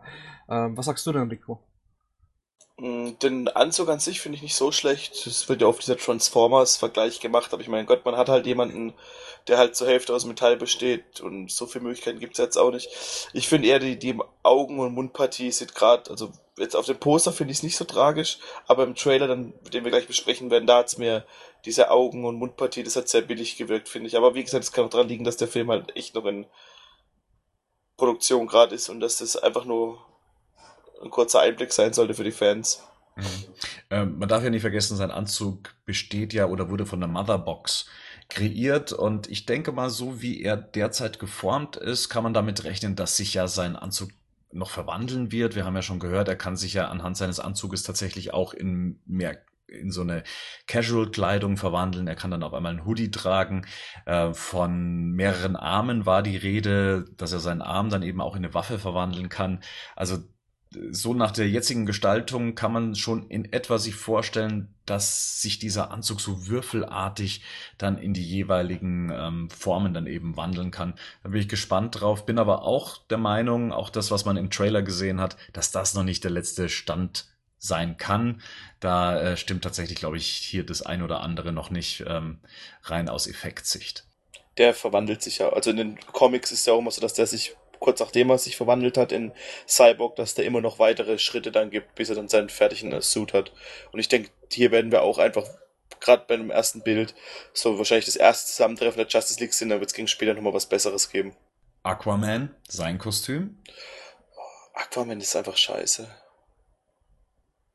Quatsch, unglaublich gut, mir gefällt's. Ich finde die Upgrade, die sie gemacht haben, toll. Die sie da jetzt eingebaut haben. Auch, dass er noch ein bisschen, dass er jetzt auch so ein Ganzkörpersuit hat. Und mir gefällt, was man bisher gesehen hat. Also Aquaman ist bisher, glaube ich, auch so, wenn man so dem Internet folgen darf, so das Highlight des Trailers und auch was man bisher gesehen hat von ihm. Oh, ich muss da jetzt so ein bisschen so, so ambi am, ambivalent antworten. Rein vom Design und ähm, auch, dass Aquaman so in der Popkultur so eine lächerliche Figur eher hat, äh, so im Allgemeinen im allgemeinen Mainstream, mh, kann ich das verstehen, dass man so eine absolut eindrucksvolle, männliche, maskuline Gestalt äh, halt hat und äh, das Kostüm auch ändert. Aber ich finde es, was auch mit diesem Acting und von der Regie von Zack Snyder, was man jetzt schon in den Szenen sehen kann, ist es nicht meins. Es ist einfach dieses platte, wow, ich bin männlich, ich trinke die Whiskyflasche, wirf, werf sie auf den Boden, Wasser kommt mir entgegen. Das kann man in ein paar Filmwerbungen haben, aber ich finde, dass da merkt man schon wieder sowohl die Vor- als auch Nachteile von Zack Snyder. Einerseits, dass er halt mh, sehr toll diese Momente inszenieren kann, aber nicht das Ganze. Und das, das nervt mich jetzt schon. Also tut mir leid, dass ich da jetzt so ein bisschen emotional antworte, aber ähm, ich finde es, ähm, hat mich wirklich genervt am Trailer. Das, das war das Einzige, wo ich so gesagt habe, Leute, äh, okay. Wir sind aber gerade noch beim Bild. Ja, dann ist aber alles auch beim Bild. Ist auch alles beim Ich Bild. habe auch gerade die Whiskyflasche auf dem Bild gesucht. Ja, die ist, die ist da versteckt hinter den Armen von. Und extra für Henning, Superman lacht. das ist die Neuerung am Kostüm von Superman. Ja, Superman lächelt jetzt auch. Und aber Batman hat ein paar Neuerungen, oder? Ja, lass uns noch kurz bei Wonder Woman bleiben. Ah, ähm, die Wonder haben wir ja Woman auch noch. Auch da jetzt keine großartigen Änderungen am Kostüm, aber wir haben ja noch mal gehört von einem Kostümdesigner, dass ja Wonder Woman so eine Art von, ja, äh, sagen wir mal, farbliche Wandlung durchmacht von ihrem ersten Auftritt in dem Wonder Woman Film. Du hast ja vorher schon gesagt, das Kostüm ist mehr strahlend, ist mehr farbintensiv und es wird jetzt immer dunkler von Film zu Film. Also in Batman wie Superman hat es schon eine etwas äh, dunkelrotere Rüstung an und jetzt äh, müsste das eigentlich noch dunkler sein. Wurde damit erklärt, ja, das ist ähm, so metaphorisch gesprochen, für jede Schlacht gilt das, also jedes Blut, was an ihren Fingern, an ihrem Körper klebt, verdunkelt auch ihre Rüstung. Ja. Finde ich ganz gut, weil ähm, wenn, wenn man jetzt einen Gegenstand hat wie eine Rüstung und äh, halt der benutzt wird, dann wird die Farbe auch irgendwann mal äh, abgenutzt und ich finde das eigentlich ganz nett. Also, dass wir auch diese äh, diese Story, ich sage jetzt mal Storytelling-Komponente haben. Finde ich gut und äh, bin ich mal gespannt, wenn wir ein paar Wonder Woman-Filme haben, ob wir dann wirklich Screenshots nebeneinander stellen können und dass das dann so ein sachter Übergang ist. Das finde ich persönlich sehr schön. Ja, und jetzt kommen wir dazu, zu unserem Mann, zu Batman in seinem neuen, leicht angepassten Kostüm. Die Kopfpartie gefällt mir besser. Also wenn wir jetzt nur vom Poster ausgehen, gefällt mir die Kopfpartie besser. Mir gefällt, dass das jetzt so ein bisschen ähm, zweifarbig ist. Also wir haben jetzt grau und ein bisschen dunkleres Grau. Also diese, diese aufgemalten Bauchmuskeln haben ein bisschen andere Farbe als das links und rechts davon. Und die Maske gefällt mir wesentlich besser, weil sie nicht so speckig wirkt. Ja, wobei ich glaube, also man liest ja öfters im Internet, dass die Leute sagen, wow, die Maske sieht jetzt so viel anders aus. Ich denke, dass das ein optischer Trick ist durch die Beleuchtung links und rechts. Dadurch mhm. sieht sein Kopf erstmal um einiges schmaler aus. Aber was sich tatsächlich verändert hat, das ist äh, seine ähm, Nackenmuskulatur, beziehungsweise, wie, wie nennt man das? Äh, doch, sein, sein, sein Nacken ist das. Den kräftigen Nacken, den er noch bei Batman wie Superman hatte, den hat man jetzt hier ähm, ja etwas geschmälert. Sagen wir es mal so. Er wirkt nicht so ganz ähm, bulky. Patrick, gibt es da wenigstens was Positives zu sagen? Oh, ich finde ich finde es gut, das ist eine gute Weiterentwicklung. Ähm, es, ähm, also bei Batman hat man genau das Richtige gemacht und äh, ich bin auch gespannt, ähm, ob, ob er am Anfang vielleicht von Justice League noch das alte Kostüm anhat oder irgendwo zu sehen ist und wir dann die Weiterentwicklung sehen. Ähm, das finde ich ganz schön, auf jeden Fall.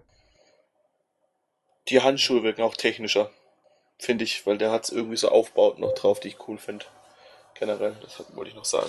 Ja, wirken so ein bisschen wie aus, ähm, aus den Arkham-Spielen, genau. Ja. Was mir gut gefällt, ähm, sind diese leichten Panzerungen auf dem Kostüm. Ich bin eh ein Freund von den etwas dunkleren Kostümen, deswegen freut es mich auch, dass man hier nochmal so ein etwas dunkleres Grau Anthrazit benutzt hat. Auch wie Rico schon gesagt hat, dass es sich nochmal leicht farblich abhebt äh, von der Textur her. Das ist übrigens auch das Kostüm, was wir auf dem ersten Zack Snyder Bild gesehen haben vom Justice League Set. Im Hintergrund stand da so ein schwarzes Kostüm. Da gab es dann so Spekulationen von wegen Black Manta könnte das eben sein oder ist es ein Nightwing Kostüm? Hauptsächlich deswegen, weil da so eine Dreiecksform nach unten läuft und diese Dreiecksform sehen wir jetzt hier auf diesem Kostüm. Mhm. Das heißt, wir haben die Ursprungsform dessen noch ohne den Batman Symbol und den ganzen Applikationen dann damals schon auf diesem Bild gesehen. Äh, interessant ist auch die Struktur im Cape. Die scheint neu zu sein. Also dieses ähm, abgegriffene, benutzte, ähm, fast schon steintexturierte im Inneren des Batcapes. Ähm, Finde ich auch ganz interessant. Generell, wenn ihr jetzt die alles so mal zusammen auf einem Bild seht, was habt ihr, wie habt ihr, hat es euch gefallen, habt es euch nicht gefallen? Jetzt mal ohne auf einzelne Details rumzusagen, sondern einfach mal alle zusammen auf einem Bild.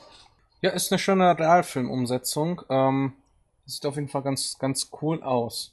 Ja, ich glaube, das trifft's. Also die, ähm, es ist ein Bild, das wirkt homogen. Also selbst, ähm, dass man sagt, okay, jemand wie Batman, der jetzt als Mensch vielleicht nicht in diese Gruppierung passt, so gefällt mir dieses Gesamtbild äh, ganz gut. Es ist ganz stimmig. Es ist äh, ein bisschen Comic-Booky, aber es sieht großartig aus.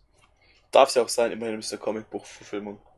Gut, dann kommen wir jetzt zum Trailer, der dann auch im Anschluss gezeigt wurde. Mal grundsätzlich, äh, dass Warner Bros. einen Trailer rausgehauen hat. Sagte, das ist notwendig gewesen, das war dringend nötig, musste man die Leute beruhigen, was ja wahrscheinlich auch der Grund dafür war, dass man schon so viel Material auch gezeigt hat. Teilweise ja auch das Material, was ja beschrieben wurde von den Set-Berichten.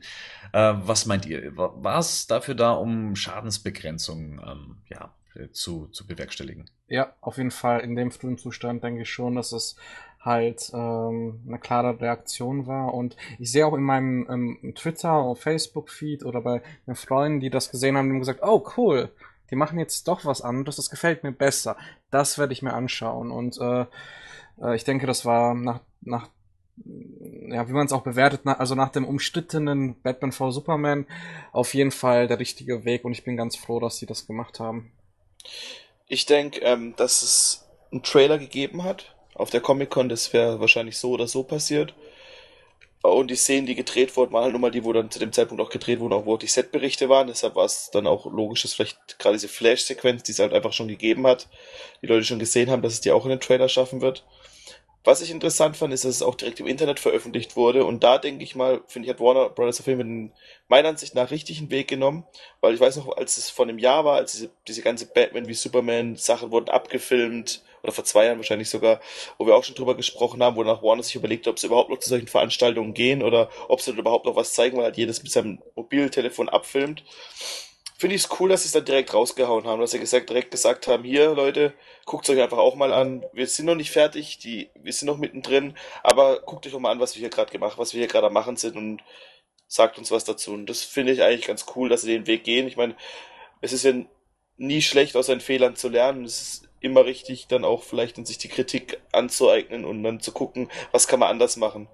Es wurde dann der erste Trailer gezeigt und ich muss sagen, bevor ich ihn dann angetippt habe, um ihn mir anzusehen, habe ich mir nochmal so ins Gedächtnis gerufen, okay, wovon hat dieser Set-Bericht berichtet? Ja, da ging es um einen leichteren Ton, da ging es um Humor, da ging es ähm, darum, dass dieser Film halt einfach versucht, ein bisschen anders zu sein. Man muss auch dazu sagen, äh, Zack Snyder hat schon vor ähm, Filmstart von Batman wie Superman gesagt, dass, äh, dass die Justice League einen anderen Ton haben wird. Schon allein deshalb, weil die Konstellation der Figuren eine komplett andere sein wird und dadurch eine andere Dynamik entsteht.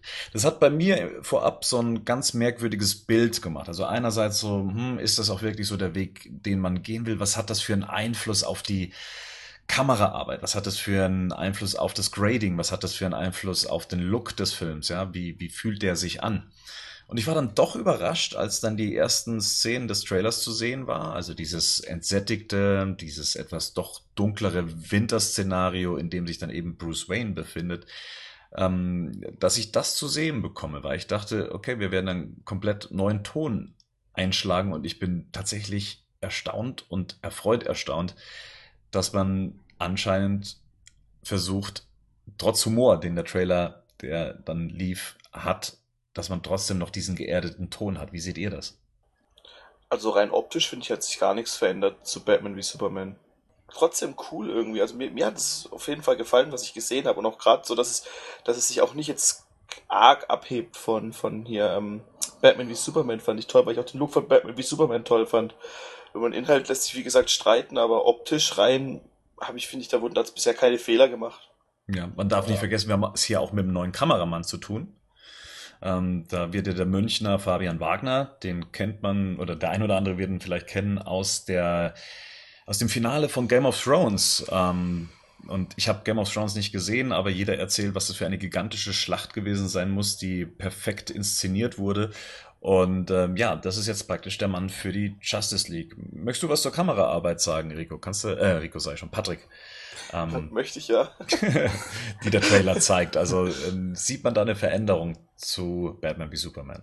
Also was mir auffällt, ist, dass wir nicht so viele ähm, bei den Dialogen halt eher ähm, amerikanische Perspektiven haben und also die sind etwas weiter weg und nicht so nah am Gesicht, weil ähm, die Kameraeinstellungen bei Dialogen oder wo etwas passiert ist, äh, war häufig sehr nah am Gesicht. Wir haben nur die Schulter und das Gesicht gesehen, sehr häufig. Und ähm, mir ist hier aufgefallen, dass es auf jeden Fall ähm, etwas weiter und auch filmischer ähm, auf jeden Fall war. Und das äh, hat mich auch positiv überrascht, dass der Look generell äh, sozusagen eine Weiterentwicklung von Batman v Superman ist. Und ähm, da finde ich es schön, dass es kohärent ist, auf jeden Fall. Ja. ja. ein bisschen irritiert hat mich das Format des Trailers. Ich meine, das, mhm, das heißt auch, ja. noch nichts, ja. Ähm, es ist nicht das ähm, klassische Widescreen-Format, sage ich jetzt mal, sondern wir haben es hier, und ich sag's jetzt einfach mal, äh, wir sind hier eher bei einem Marvel-Format, also einem 16 zu 9 Format, was jeder so vollfüllend dann praktisch auf seinem Fernseher sehen könnte. Oder was meinst du dazu? Ich kenne das selbst äh, von meinen Produktionen, wo ich dann halt, wenn ich zwischendurch irgendwelche ähm, Sachen, die noch in Arbeit sind, präsentiere, habe ich auch ein anderes Format, weil das äh, einfacher ist, ähm, weil das äh, Material noch nicht genau bearbeitet wurde und ausgerichtet wurde. Dann nimmt man natürlich ein bisschen mehr, damit man ähm, da noch nicht so fein arbeiten muss in der Bild, äh, im Bildausschnitt. Also du meinst, die Chance besteht noch, dass wir dann im Kino links und rechts ein bisschen mehr sehen werden? Ja, ich hoffe doch. Also ich denke, ich denke, wir haben die Chance, das zu sehen und ähm, das ist ja kein Faktor, äh, der beispielsweise so groß kritisiert wurde, weil das einfach eine technische Sache ist. Und ich denke auch, dass wir im Kino das gewohnte, äh, ich sage jetzt einfach mal, Zack Snyder-Format sehen werden. Okay, dann lass uns mal kurz die Szenen im Einzelnen durchgehen, die wir soweit beurteilen können. Also das eine ist natürlich das Aufeinandertreffen oder die Suche von Bruce Wayne nach weiteren Mitgliedern und der scheint sich ja da so ein bisschen an Arthur Curry dann, also Aquaman, die Zähne auszubeißen. äh, in diesem coolen Setting, in diesem Winter-Setting erzählt er diese Geschichte, dass es da diesen Mann gibt, der, äh, das, der diesen Ort immer wieder versorgt und dass er auf der Suche nach diesem Mann mit dieser speziellen Fähigkeit dann äh, eben auch ist. Und dann dreht sich eben Jason Momoa um und sagt dann eben, Talk. Das ist so geil. Es tut mir leid. Aber ich fand das richtig cool. Mir hat das, auch wenn es Patrick scheiße finde, ich, mir hat es unglaublich gut gefallen. Ich fand es auch super. Also auch, wie es dann eben weitergeht, dass er sich dann eben Bruce Wayne schnappt, gegen die Wand presst. Äh, Rico, dir ist da noch ein Detail aufgefallen. Naja, dass auf jeden Fall Batman mithalten kann, weil er halt die Hände dann ähm, wieder so sich quasi löst, den Griff löst von Aquaman. Wenn man hinguckt, sieht man das so ein bisschen. Wer schon wie ich viele Straßenkämpfe hatte, weiß, wie schwierig das ist. und, und ist schon, schon cool zu sehen auch, dass man auch Batman so ein bisschen nicht abgegradet hat, aber so ein bisschen auch, dass er halt ähm, nicht jetzt hier nur der, der Mensch ist, der nichts kann, so, sondern auch, dass er halt trotzdem Batman ist und trotzdem auch Fähigkeiten hat und auch trotzdem vielleicht ein bisschen, ich möchte nicht sagen übermenschlich, aber auf jeden Fall trainiert ist als der Durchschnittsmensch wahrscheinlich. Und, oder Aquaman ist einfach nur sehr schwach, aber dafür will ich jetzt mal nicht ausgehen. Genau. Wir sehen dann danach kurz ähm, Ausschnitt aus der History Lessons, ähm, also aus der History Lesson. Ich denke mal, dass das so sein wird, dass, äh, dass die Menschen sind, die wir da sehen, vor ja. ein paar Jahrhunderten, die die Motherbox äh, vergraben. Ähm, die nächste größere Szene ist dann eben auch, dass man sieht, wie äh, Wonder Woman und Bruce Wayne im Batcave sitzen. Da geht mir das Herz auf persönlich. Also ähm, finde ich toll. Erstmal auch die Dynamik zwischen Gal Gadot und, und Bruce Wayne. Das funktioniert. Also sie bringt es auch fertig, einen, einen Witz fertig zu spielen. Also diese Sache, ob Aquaman jetzt mehr oder weniger mit dabei ist, oder mehr mehr oder weniger weniger dabei ist und dann so, ähm, ja, eher weniger weniger. Also er hat Nein gesagt. Also fand ich toll gespielt. Das hat richtig gut funktioniert. Ähm, kam nicht aufgesetzt daher, war mir jetzt auch nicht erzwungen. Das, was ich immer so ein bisschen befürchtet habe bei dieser ganzen Humordiskussion, was den Film angeht. Ähm, Einzige, was ich da so ein bisschen kritisch sehe, ist es, äh, mit was für einer Art von Bruce Wayne haben wir es denn jetzt hier zu tun? Ne? Wir hatten bei BBS einen, äh, einen Batman, der ja doch noch so mehr zerknirscht war, ein bisschen mehr psychische Probleme hatte. Und hier hatten wir es dann doch mit einer etwas lockereren Art äh, ja. von Batman oder beziehungsweise Bruce Wayne zu tun. Also, ich muss sagen, ich hatte, wo ich den Trailer zum ersten Mal gesehen habe, habe ich direkt gedacht, so, Wow, wir sehen seit Batman Begins zum ersten Mal ein Bruce Wayne Batman, der Bock hat auf seinen Job. Das finde ich sehr angenehm. Das finde ich sehr, Endlich. sehr, sehr angenehm. Und ähm, natürlich sind immer diese Selbstreflexionen und die Schwede dabei immer ganz schön, aber ich freue mich mal zu sehen und wenn es vielleicht nur eine Hälfte des Films ist, dass er richtig Bock hat, ähm, finde ich sehr angenehm und ich fand der Humor, also da muss ich nochmal betonen, dadurch, dass ich jetzt nochmal die Animated Series Folgen gesehen habe, äh, vor kurzem, hat mich das alles so vom, vom Humorfaktor sehr daran erinnert. Und das freut mich sehr, dass so dieser Paul Dini, äh, also Bruce Wim Geist da so mit dabei schwingt. Ganz, ganz toll. Ja. Ähm, kommen wir zu Flash. Äh, die Szene, die wir schon eigentlich ausführlich auch als Beschreibung bekommen haben, eben von diesen Set-Besuchen, die haben wir jetzt hier in voller Gänze bekommen. Was für einen Eindruck hat die denn auf euch gemacht? Ähm, ich gehe mal äh, voraus und sag, oh, ich fand es ein bisschen zäh innerhalb dieses Trailers. Also auch die Inszenierung war mir etwas zu lang gezogen. Wie ging es euch da? Also ich musste erstmal widersprechen, vehement. Da haben wir es wieder. Äh, ich finde die Szene absolut großartig und die hat mir so viel Spaß gemacht. Ich hoffe, dass wir sehr viele Szenen davon zu sehen bekommen. Erklär mir kurz, was dir so gut an der Szene gefällt. Mir gefällt sehr gut erstens, dass wir einen Helden haben, der sich bewusst ist, dass er anderen helfen kann. Wir haben jemanden, der halt nicht ähm, immer düster reinschaut und alles so schlimm sieht an seinem Helden sein, sondern wir haben jemanden, der sagt, ja, ich möchte was Gutes in der Welt machen. Ich möchte das mit mehreren machen, weil ich allein bin sonst. Und lass uns das machen. Und auch dieser überraschende Blick, also auch im Zusammenspiel mit Ben Affleck, finde ich das alles sehr toll. Also, dass, ähm, dass er dann auch so ein bisschen überrascht reinschaut, Ben Affleck. Äh, okay, das war ja einfach nach dem Motto. Und ähm, ich finde das schön, dass wir jetzt mal Helden haben, oder einen Helden jetzt hier in dieser Szene, der halt ähm, vielleicht auch Bruce Wayne daran erinnert, hey, mit unseren Begabungen können wir auch gut hantieren. Und wir müssen uns nicht nur mit einer Bürde draufsetzen. Und das finde ich halt sehr amüsant. Und ich muss sagen, ähm, das, das werden wir noch im späteren Cast machen zu Batman vs Superman, aber ich finde schön mal wieder zu lachen bei einem DC-Film. Äh, also mir hat, mir hat dieser ganze Justice League Tra äh, Footage so viel Spaß gemacht. Das gibt's gar nicht. Also ich habe da gemerkt, dass ich sehr froh bin, dass diese, diese, diese, ich sag mal, dieses Paradigmawechsel jetzt da ist. Und ähm, von daher äh, freue ich mich und ähm, ich stimme euch auch zu, dass, dass er für einen Trailer zu lang ist, also in manchen Szenen, aber ähm, im offiziellen Account steht auch Justice League Comic Con Footage und nicht Trailer. Die wollten einfach nur zeigen, was sie haben. Und da denke ich, ist es genau das Optimale. Also ich bin da kleiner Fanboy, was die äh, Flash-Szenen angeht. Ich bin auch, und das ist ähm, ähnlich wie bei Scott McNary, auch ein sehr, sehr großer Fan von Ezra Miller. Und ähm, fand ihn beispielsweise bei Pigs of Being and Wallflower großartig. Also ich, ich fand wirklich alles toll. Also auch mit ähm, diese witzige Sache mit Less Less, More More, mit Wonder Woman fand ich auch witzig und schön. Und ähm, so dieses lebendige Spiel. Ich habe ich hab irgendwie sehr das Gefühl, da können wir gerne widersprechen, dass es sehr animated series mäßig ist. Ja. Also, ja. Definitiv. Gebe ich dir recht, ja. Gut nur, dass äh, Barry Allen drin war, nicht der Putz, die Putzfrau von Barry Allen und dass er danach dann Boomerang geschmissen hat. Sonst wäre es vorbei gewesen. Aber generell fand ich es auch unglaublich gut alles. Ich fand auch cool, wie Bruce Wayne reagiert hat. Man hat ja direkt gesagt, wie jetzt ist Bruce Wayne auf einmal Tony Stark. Aber das finde ich ehrlich gesagt gar nicht, weil ich trotzdem ich eher an die Animated Series, an da den Bruce Wayne erinnert war und halt weniger an den Chris Nolan ähm, Bruce Wayne. Mhm. Ähm, ja, Victor Stone sehen wir auch kurz. Ähm, in der Rückblende kurz, ähm, wie er durch eine Gasse geht. Und dann später eben auch als Cyborg, der dann auf Batman trifft. Und er sagt dann auch, ähm, ich dachte eigentlich, dich gibt's nicht. Ja, du wärst eine, wärst eine Legende oder ein Mythos. Und Batman dann ja auch eben sagt, ja, ähm, doch, es gibt mich, ähm, wenn. Wenn es nötig ist. Richtig. das fand cool. ich auch so cool. Ist, ja, die haben, ich meine, man hat ja auch, ich weiß nicht, wie es ist, Chris Terrio schreibt hier die, das Drehbuch, oder?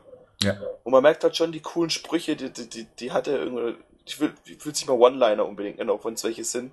Aber das hat er irgendwie schon so ein bisschen drauf, so, das, das sind schon coole Sachen. Also jetzt sind auch nur, dass ich meine, Aquaman sagt ein, ein Wort in dem ganzen Trailer und alle feiern den irgendwie und das finde ich schon cool irgendwie. Also das, ist schon geil gemacht. Bisher, was man bis jetzt sehen kann, habe ich auf jeden Fall Bock drauf. Aber ich fand auch Batman wie Superman cool von dem her. Wir sehen kurz äh, Flash in Action. Ähm, wir sehen mal, naja, sie sind ja noch nicht so viele, aber man sieht sie mal in diesem Tunnel stehen. Ich denke mal, das ist äh, dann eben dieser Tunnel, von dem wir auch schon gelesen haben, in dem sich dann die Parademons äh, verstecken, wo sie auf jeden Fall so eine Aktivität entdeckt haben, dass da diese Professoren hinverschleppt wurden, diesen Wissenschaftler.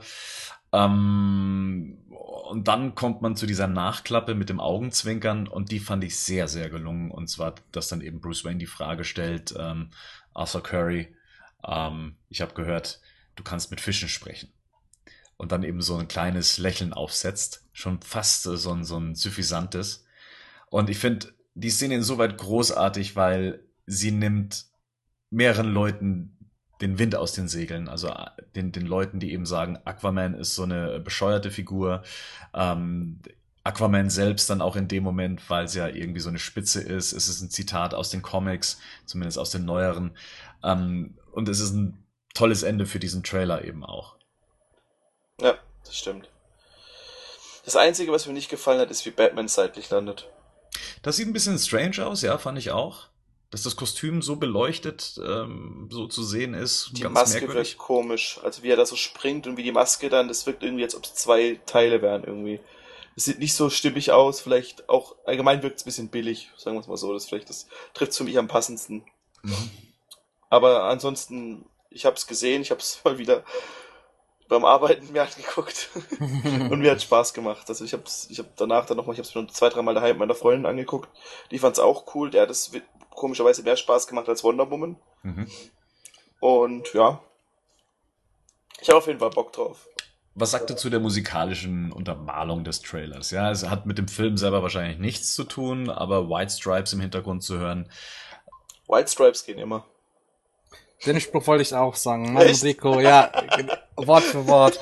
Also, ähm, ich fand's passend auch zu eher diesem, ich sag mal jetzt mal locker flockigen äh, Humor, was die Dialoge angeht. Äh, von daher, ähm, Also ich muss sagen, das war für mich kein Wow-Erlebnis, aber ich dachte so, oh ja, cool, passt. Hm. So abschließend dazu, hat das jetzt irgendwie so eure Erwartungshaltung gegenüber Justice League verändert? Also das, was ja Warner Bros. jetzt auch so ein bisschen bewirken wollte, ähm, die Leute beruhigen, ihnen zeigen, wie es jetzt weitergeht in dem Universum. Ähm, freut ihr euch auf den Film mehr als davor? Gab es vorher Interesse, welches jetzt ähm, verstärkt wurde oder kein Interesse, welches jetzt wieder aufkeimt oder bleibt alles neutral? Wie ist es bei euch?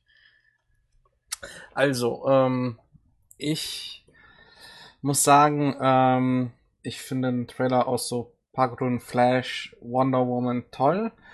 Ähm, es gibt Sachen, die halt mir nicht so gut gefallen haben. Das habe ich ja schon so ein bisschen angeteasert mit, mit, äh, mit Aquaman, dass es mir halt so dieses ganz hohle Klischee ist, männlich. Und äh, von daher, ich muss sagen, nach, nach Batman v Superman warte ich erstmal ab, was, was so Phase ist, wenn der Film draußen ist. Ich musste nicht im Kino sehen. Ich werde erstmal abwarten. Klar, ich hab Bock drauf. Also mal ganz im Ernst, das ist ein Film, den man im Kino sich angucken muss. Also wenn wer, wer sich The Killing Joke im Kino angucken will, was eher für daheim gemacht ist, so ein Film ist halt einfach fürs, fürs Kino gemacht und weniger für daheim. Dann musst du ja, am besten, ich weiß nicht, äh, am besten im IMAX-Kino mit einer Tüte Popcorn und einem, und einem Bier oder einer Cola oder irgendwas gucken und einfach Bock drauf haben, auf geilen Sound, geile Bilder. Und wie ich jetzt auch finde, auf jeden Fall schon mal sieht humorlastiger aus als Batman wie Superman auch wenn das ganze Justice League-Thema vielleicht am Anfang ein bisschen cheesy wirkt, wenn man das erste Mal hört, finde ich es trotzdem cool und ich habe Bock drauf auf jeden Fall. Ging es euch denn auch so wie mir? Also für mich war es so, dass mir das alles auf jeden Fall schon mal sehr vertraut vorkam. Äh, ich meine, wir haben darüber gesprochen, dass wir mit der Einführung der weiteren Charaktere in Batman wie Superman nicht so zufrieden waren, besonders nicht als E-Mail-Attachment. Ähm, Dropbox. aber es hilft schon wahnsinnig viel, jetzt diese Figuren erneut zu sehen und dass sich das alles jetzt so langsam zusammensetzt. Dieses Puzzle, diese Welt, die, die, das Team an sich. Also für mich war das äh, schon eine bestimmte Art von Vertrautheit, eben diesen Trailer zu sehen, äh, Gal Gadot wieder zu sehen, äh, Flash jetzt endlich zu sehen und die anderen Figuren, Aquaman eben auch. Ähm, also komischerweise durch die gesamte Diskussion um diese Figuren selber, dass die irgendwann auftauchen und jetzt sehen wir sie endlich in, in einem Trailer, ähm, muss ich sagen, das, das hat meine Vorfreude auf den Film auf jeden Fall ähm, sehr, sehr, sehr gesteigert. Ich würde mal gerne wissen, ob Leute, die nicht, wie wir hier Podcasts aufnehmen und ähm, viel uns damit beschäftigen, ob die auch direkt die Verbindung zu Batman wie Superman haben oder ob das auch so funktioniert, dass die Leute auch so wissen, wer wer ist. Also ich meine, klar bei Batman und, und, und Flash von mir aus, aber gerade bei Arthur Curry. Mein, weißt, wissen die Leute, dass es Aquaman ist, wenn man jetzt mal den letzten Spruch wegnehmen würde? Wahrscheinlich nicht, oder? Ja, das ist ein Trailer für die Comic-Con. Also musstest du deiner Freundin erklären, wer die Figuren sind? Hm, jetzt, glaube ich, gerafft. Aber ich habe auch mit ihr schon vorher viel drüber geredet. Also gerade sie findet dann auch, ähm, wir haben zusammen Game of Thrones geguckt und sie weiß halt auch, wer Karl Drogo ist, also hier Jason Momoa. Und die hat das, also die hat das auch direkt gewusst, wer wer ist. Patrick, aus deinem Umfeld gab es Reaktionen auf den Trailer? Ja, also um, ähm, ich habe sehr viele Reaktionen halt mitbekommen, dass die Leute echt Spaß hatten an dem Trailer und ähm, gesagt haben, hey, dann gucke ich den doch an. So nach dem Motto, hey, nach Batman vs Superman habe ich auch in meinem Freundeskreis eher so mitbekommen, oh Gott, das, ich, jetzt habe ich also mal genug von, von Superman und ähm, Batman. Aber ähm, ja, also äh, die Leute haben Lust drauf und ähm, ich denke, das, das, das wird Spaß machen. Und dieses heimische Gefühl, was du gerade so formuliert hast, Bernd, das hatte ich auch bei, ähm, bei dem Witz mit Wonder Woman und ähm, man trifft irgendwie so eine alte Bekannte wieder und dann auch, dass sozusagen unser Batfleck, unser Batman, ähm, halt dann auf den neuen Flash trifft. Das, das war irgendwie alles so schön. Also es ist wie so eine Serie, wo die zweite Staffel anfängt und neue Charaktere eingeführt werden. Und das finde ich halt ganz amüsant und äh, bin mal gespannt, wie es so die nächsten Jahre dann auch weitergeht. Mhm. Ja, ja, das mit der zweiten Staffel, das glaube ich, das trifft es ganz gut. Ähm, ja, ähm, und abschließend gab es dann eben auf äh, der San Diego Comic Con, zumindest was die DC-Filme anging, dann noch einen Bonus-Trailer, sag ich mal, den abschließenden Trailer zur Suicide Squad. Ähm, ich nenne es jetzt mal einen Soundtrack-Trailer. Also man hat ja hier tatsächlich die Titel die ähm, auf dem Album zum Film erscheinen, werden in drei Minuten abgefeiert und abgefeuert. Mm, der Trailer hat ja dann auch in, in einer äh, statistischen Auswertung ja auch Platz 1 belegt, was die gesamten Trailer, die auf der Comic-Con präsentiert wurden, belegt. Hm, wahrscheinlich auch, weil jetzt Suicide Squad natürlich das nächste Event ist, was jetzt ins Kino kommt. Aber wie hat euch denn der Trailer gefallen? Äh, ganz kurz, äh, von was Platz 1? äh, Platz eins der Trailer, die auf der Comic-Con gezeigt wurden. Da wurde das eben statistisch, okay. statistisch ausgewertet, die Twitter-Reaktion, die Internetreaktion. So. Also, welcher, die Quantität. Also. die Quantität, oh. genau. Okay. Ja, also ich muss sagen, ich hatte Spaß mit dem Trailer. Ich war, wo ich den ähm, beim Live-Ticker geguckt habe ähm, dass ich schon, okay, ist jetzt nichts Neues, auch keine ikonische Szene, die jetzt neu ist. Da war ich ein bisschen gedämpft, habe aber vor paar, äh, also vor zwei Tagen nochmal reingeschaut und muss sagen, ich hatte irgendwie Spaß an der Musik und ich fand es auch, das wirkte auf mich wie so ein, wie eine Vorstellung von Charakteren äh, im Zusammenspiel. Also man hat die Szenen, die wir kennen, ein bisschen erweitert und ein bisschen mehr Zusammenspiel gesehen und da habe ich gedacht, so cool, ich sitze im Rico, mit dem Rico im Kino und wir sehen eine coole Truppe von äh, bösen Superhelden äh, die Leinwand erobern. Freue ich mich drauf. Ich fand's cool, was ich gesehen habe. Mir hat der Trailer Spaß gemacht, aber am meisten fand ich's cool, die ähm, ganzen ähm, Darsteller zu sehen. Also halt, ich habe danach auch noch diesen, diesen Event oder diese, die Folge von Conan O'Brien geguckt, wo auch der ganze Cast da war und die sind halt unglaublich sympathisch. Man merkt schon ein bisschen, dass sich Will Smith so ein bisschen die erste Reihe befördert auch so am meisten spricht, aber alles so drumherum, cooler Cast und auch das Video, das, das, das fand ich, also die, mir wäre das gefallen, die Musik dazu. Hm. Also ich hatte mit der Musik so ein bisschen Probleme, also besonders was die Trailer davor anging, die fand ich ja großartig. Das hatte auch so ein bisschen künstlerischen Anspruch. Hier war es halt so, hm, nehmen wir mal die ganzen Tracks, die wir auch auf dem Soundtrack haben und basteln das auf einen Trailer, beziehungsweise basteln den Trailer zu den Tracks. Ähm, das hat mir jetzt nicht so gefallen. Es hatte nicht diesen kultigen Anstrich, den die anderen Trailer hatten, aber so im Gesamtbild, ja, hat es schon gepasst, war es gut, war ein schöner Abschluss, so, so in der Art, so, jetzt geht's dann äh, mit dem Film dann bald los. Ähm, muss aber auch Rico recht geben, ähm, was, was den Cast angeht, wenn man sich das Panel nochmal rückblickend anguckt, ähm, auch dass Will Smith sich tatsächlich in die vordere Reihe da begibt. Aber, das muss ich auch sagen, zu Recht, er ist der Mann, der einfach unterhalten kann, der ist äh, mhm. derjenige gewesen, der das äh, Publikum anfeuert, der die Anekdoten erzählt, der unterhalten will. Und wenn es sein Naturell ist, dann lasst den Mann das auch einfach machen, weil ähm, es gibt nichts Langweiligeres, als auf diesen Panels eben Leute zu sehen, die dann irgendwie nur kaum Informationen zur Story geben oder nur das wieder runterlabern, was wir mhm. eh schon wissen. Das hat man ja bei den anderen Panels, sei es jetzt Justice League oder halt eben auch Wonder Woman gesehen.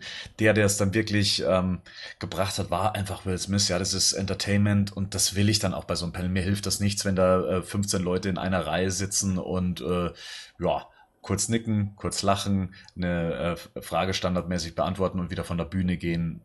Also das fand ich von Will Smith ehrlich gesagt äh, eine, eine tolle, tolle Aktion, wie er mit der gesamten äh, Geschichte mit dem Cast umgegangen ist. Das ist halt eine Rampensau. Ja. Aber ja, und das ist auch das äh, Herausstellungsmerkmal. Und bisher finde ich, dass die Trailer wenn man sich ein bisschen drauf einlässt, auch noch nicht so krass gespoilert haben. Und das haben die echt, die haben echt viel dazugelernt. Suicide Squad den Cast da so in den Vordergrund zu stellen, die Trailer, die ich bisher gesehen habe. Das Ganze, das macht einfach unglaublich Spaß zu sehen. Und ich habe auch echt lang rumgemacht, bis ich endlich die Conan O'Brien Folge gesehen habe, weil es da auch nochmal rüberkommt, wie sympathisch die alle sind. Ich meine, die, die dancen erstmal zusammen davor ab und erzählen alle. Natürlich ist es auch immer so ein bisschen viel so PR-Geplänkel, aber irgendwie habe ich es denen abgekauft, dass sie da wirklich Bock hatten, das zusammen zu machen und so. Und auch dann hat, durfte doch mal so jemand reden wie Slipknot, der wahrscheinlich den kleinsten Anteil der Suicide Squad im Film haben wird, wie ich mal, wo ich mal von ausgehe. Und das ist schon cool zu sehen, sowas. Also das hat man auch nicht so oft, dass die dann auch trotzdem gut harmonieren. Gut, das war das Panel an sich, also alles, was zumindest äh, die drei Filme anging, ähm, wahnsinnig viel, was da präsentiert wurde, mehr mit äh, als das, was wahrscheinlich die meisten Leute erwartet hatten. Ähm, es gab noch Kleinigkeiten. Ich weiß nicht, möchte noch irgendjemand was zum äh, Lego Batman Movie Trailer sagen, der rauskam. Äh, ich habe ihn selber nicht gesehen. Das liegt aber mitunter daran, dass ich nicht so ein großer Freund von diesen Lego Batman Geschichten bin. Ähm, du bist einfach ein Hater. Ja. Ja, also Bernd, du Hater. Nee, ich sag einfach mal was, weil ich bin ja auch der, der immer sagt, ja, lass uns das mal angehen. Ähm, also ich muss sagen, ähm, ich hatte auch wieder Spaß. Ich bin nämlich ein sehr großer Fan von dem Lego-Universum, was da gerade aufgebaut wird.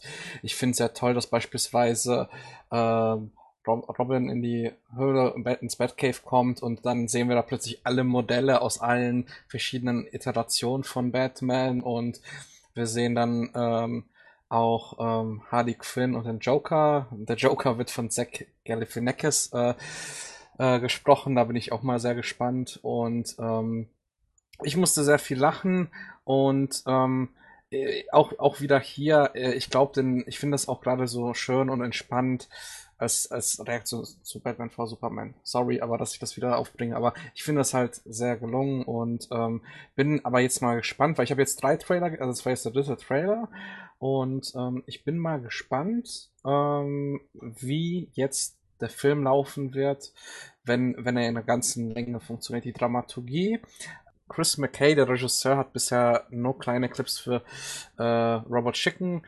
inszeniert und war wohl auch ausführender äh, Animator bei ähm, beim Lego-Film. Und da bin ich mal einfach gespannt, wie das als Ganzes funktionieren wird. Aber jetzt habe ich schon so viel gesehen, so viele Gags, die einfach so gut funktionieren. Und an allen Seiten werden halt alle möglichen äh, Batman-Referenzen gemacht, dass es ein Fest für Fans sein wird. Und ähm, ja, ich denke mal, ähm, das ist, wie, wie, wie, du selbst sagst, Bernd, das ist was sehr Spezifisches und ähm, beispielsweise die Musik ist auch so ein bisschen, wo ich sage, so, okay, muss nicht sein, aber ich habe so ein bisschen die Hoffnung, dass es beim nur beim Trailer so sein wird und wir dann äh, andere Filmmusik bekommen. Und ähm, ja, also ähm, der, der Voicecast ist auch noch toll, der wurde jetzt ja komplett ähm, angekündigt und Ralph Fiennes als Alfred macht Spaß, Michael Sarah als äh, Robin und Will Arnett als Batman. Das wird ein Spaß und ähm, sieht auch optisch sehr schön aus, wie ein Stop-Motion-Film von Lego. Und ich denke, damit ist auch erstmal alles gesagt und äh, vielleicht kann ich dann so eine kleine Mini-Review machen für äh, im Februar. Der Film kommt nämlich in Deutschland am 9. Februar raus. Sehr schön. Gut, dann ist alles zu Lego erstmal gesagt. äh, ähm, Der Bernd. Ja, wie gesagt, ich. Äh, nee. Ähm, Schenke ich dir zu Geburtstag, Weihnachten. Ich guck den mit meinen kleinen Cousinen, ich bin ja eh in Amerika, wenn der rauskommt, ich guck den mit denen. Dann mach das mal. Ähm, Was mit mir, Rico? Ich dachte, wir gucken dann. Naja, egal. Nur wenn du auf, mit, auf meinem Show sitzt. Ja, drei Animated Movies wurden des Weiteren noch angekündigt. Äh, Justice League Dark, da haben wir jetzt auch schon ähm, einen äh, längeren Ausschnitt gesehen, also auch eine Real, ähm, eine Art von Making of. Ich finde, das sieht sehr vielversprechend aus. Ich muss auch sagen, ich bin ähm, Fan von John Constantine, der da mit in dieser etwas anderen Justice League mit dabei sein wird. Da geht's mehr um Magie und äh, solche Geschichten. Also das sieht mir nach einem spannenden Projekt aus. Ähm, kommt ja auch noch dieses Jahr. Batman and Harley Quinn wird ein Projekt genannt. Das ist ein Projekt von Bruce Tim. Das ist ja eigentlich auch so sein Spezialgebiet. Auch da bin ich gespannt, was das für eine Geschichte sein wird. Und dann eben geht's auch mit den Teen Titans weiter.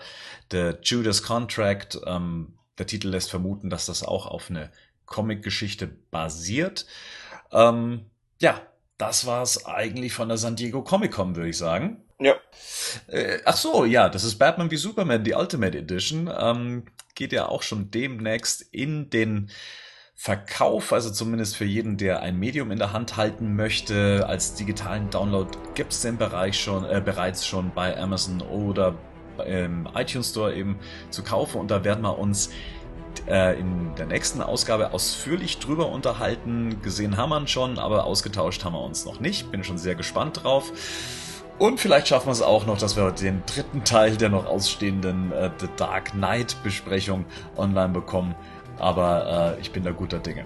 Ansonsten bedanke ich mich mal wieder an äh, bei Patrick. Lego Batman Forever. Jo, und der Rico, äh, mit dir hat es komischerweise auch wieder Spaß gemacht.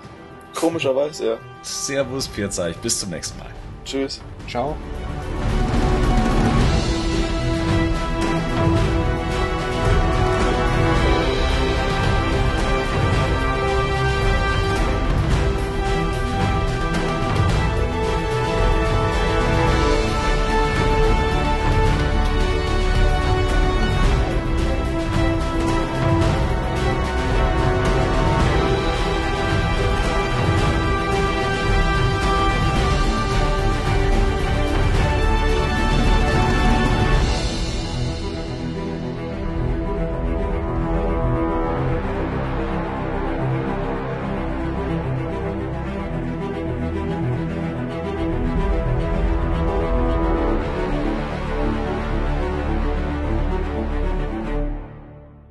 Batman News Badcast ist ein Podcast-Projekt von Fans für Fans. Batmannews.de und der Badcast stehen nicht in Verbindung mit Warner Bros. oder DC Comics.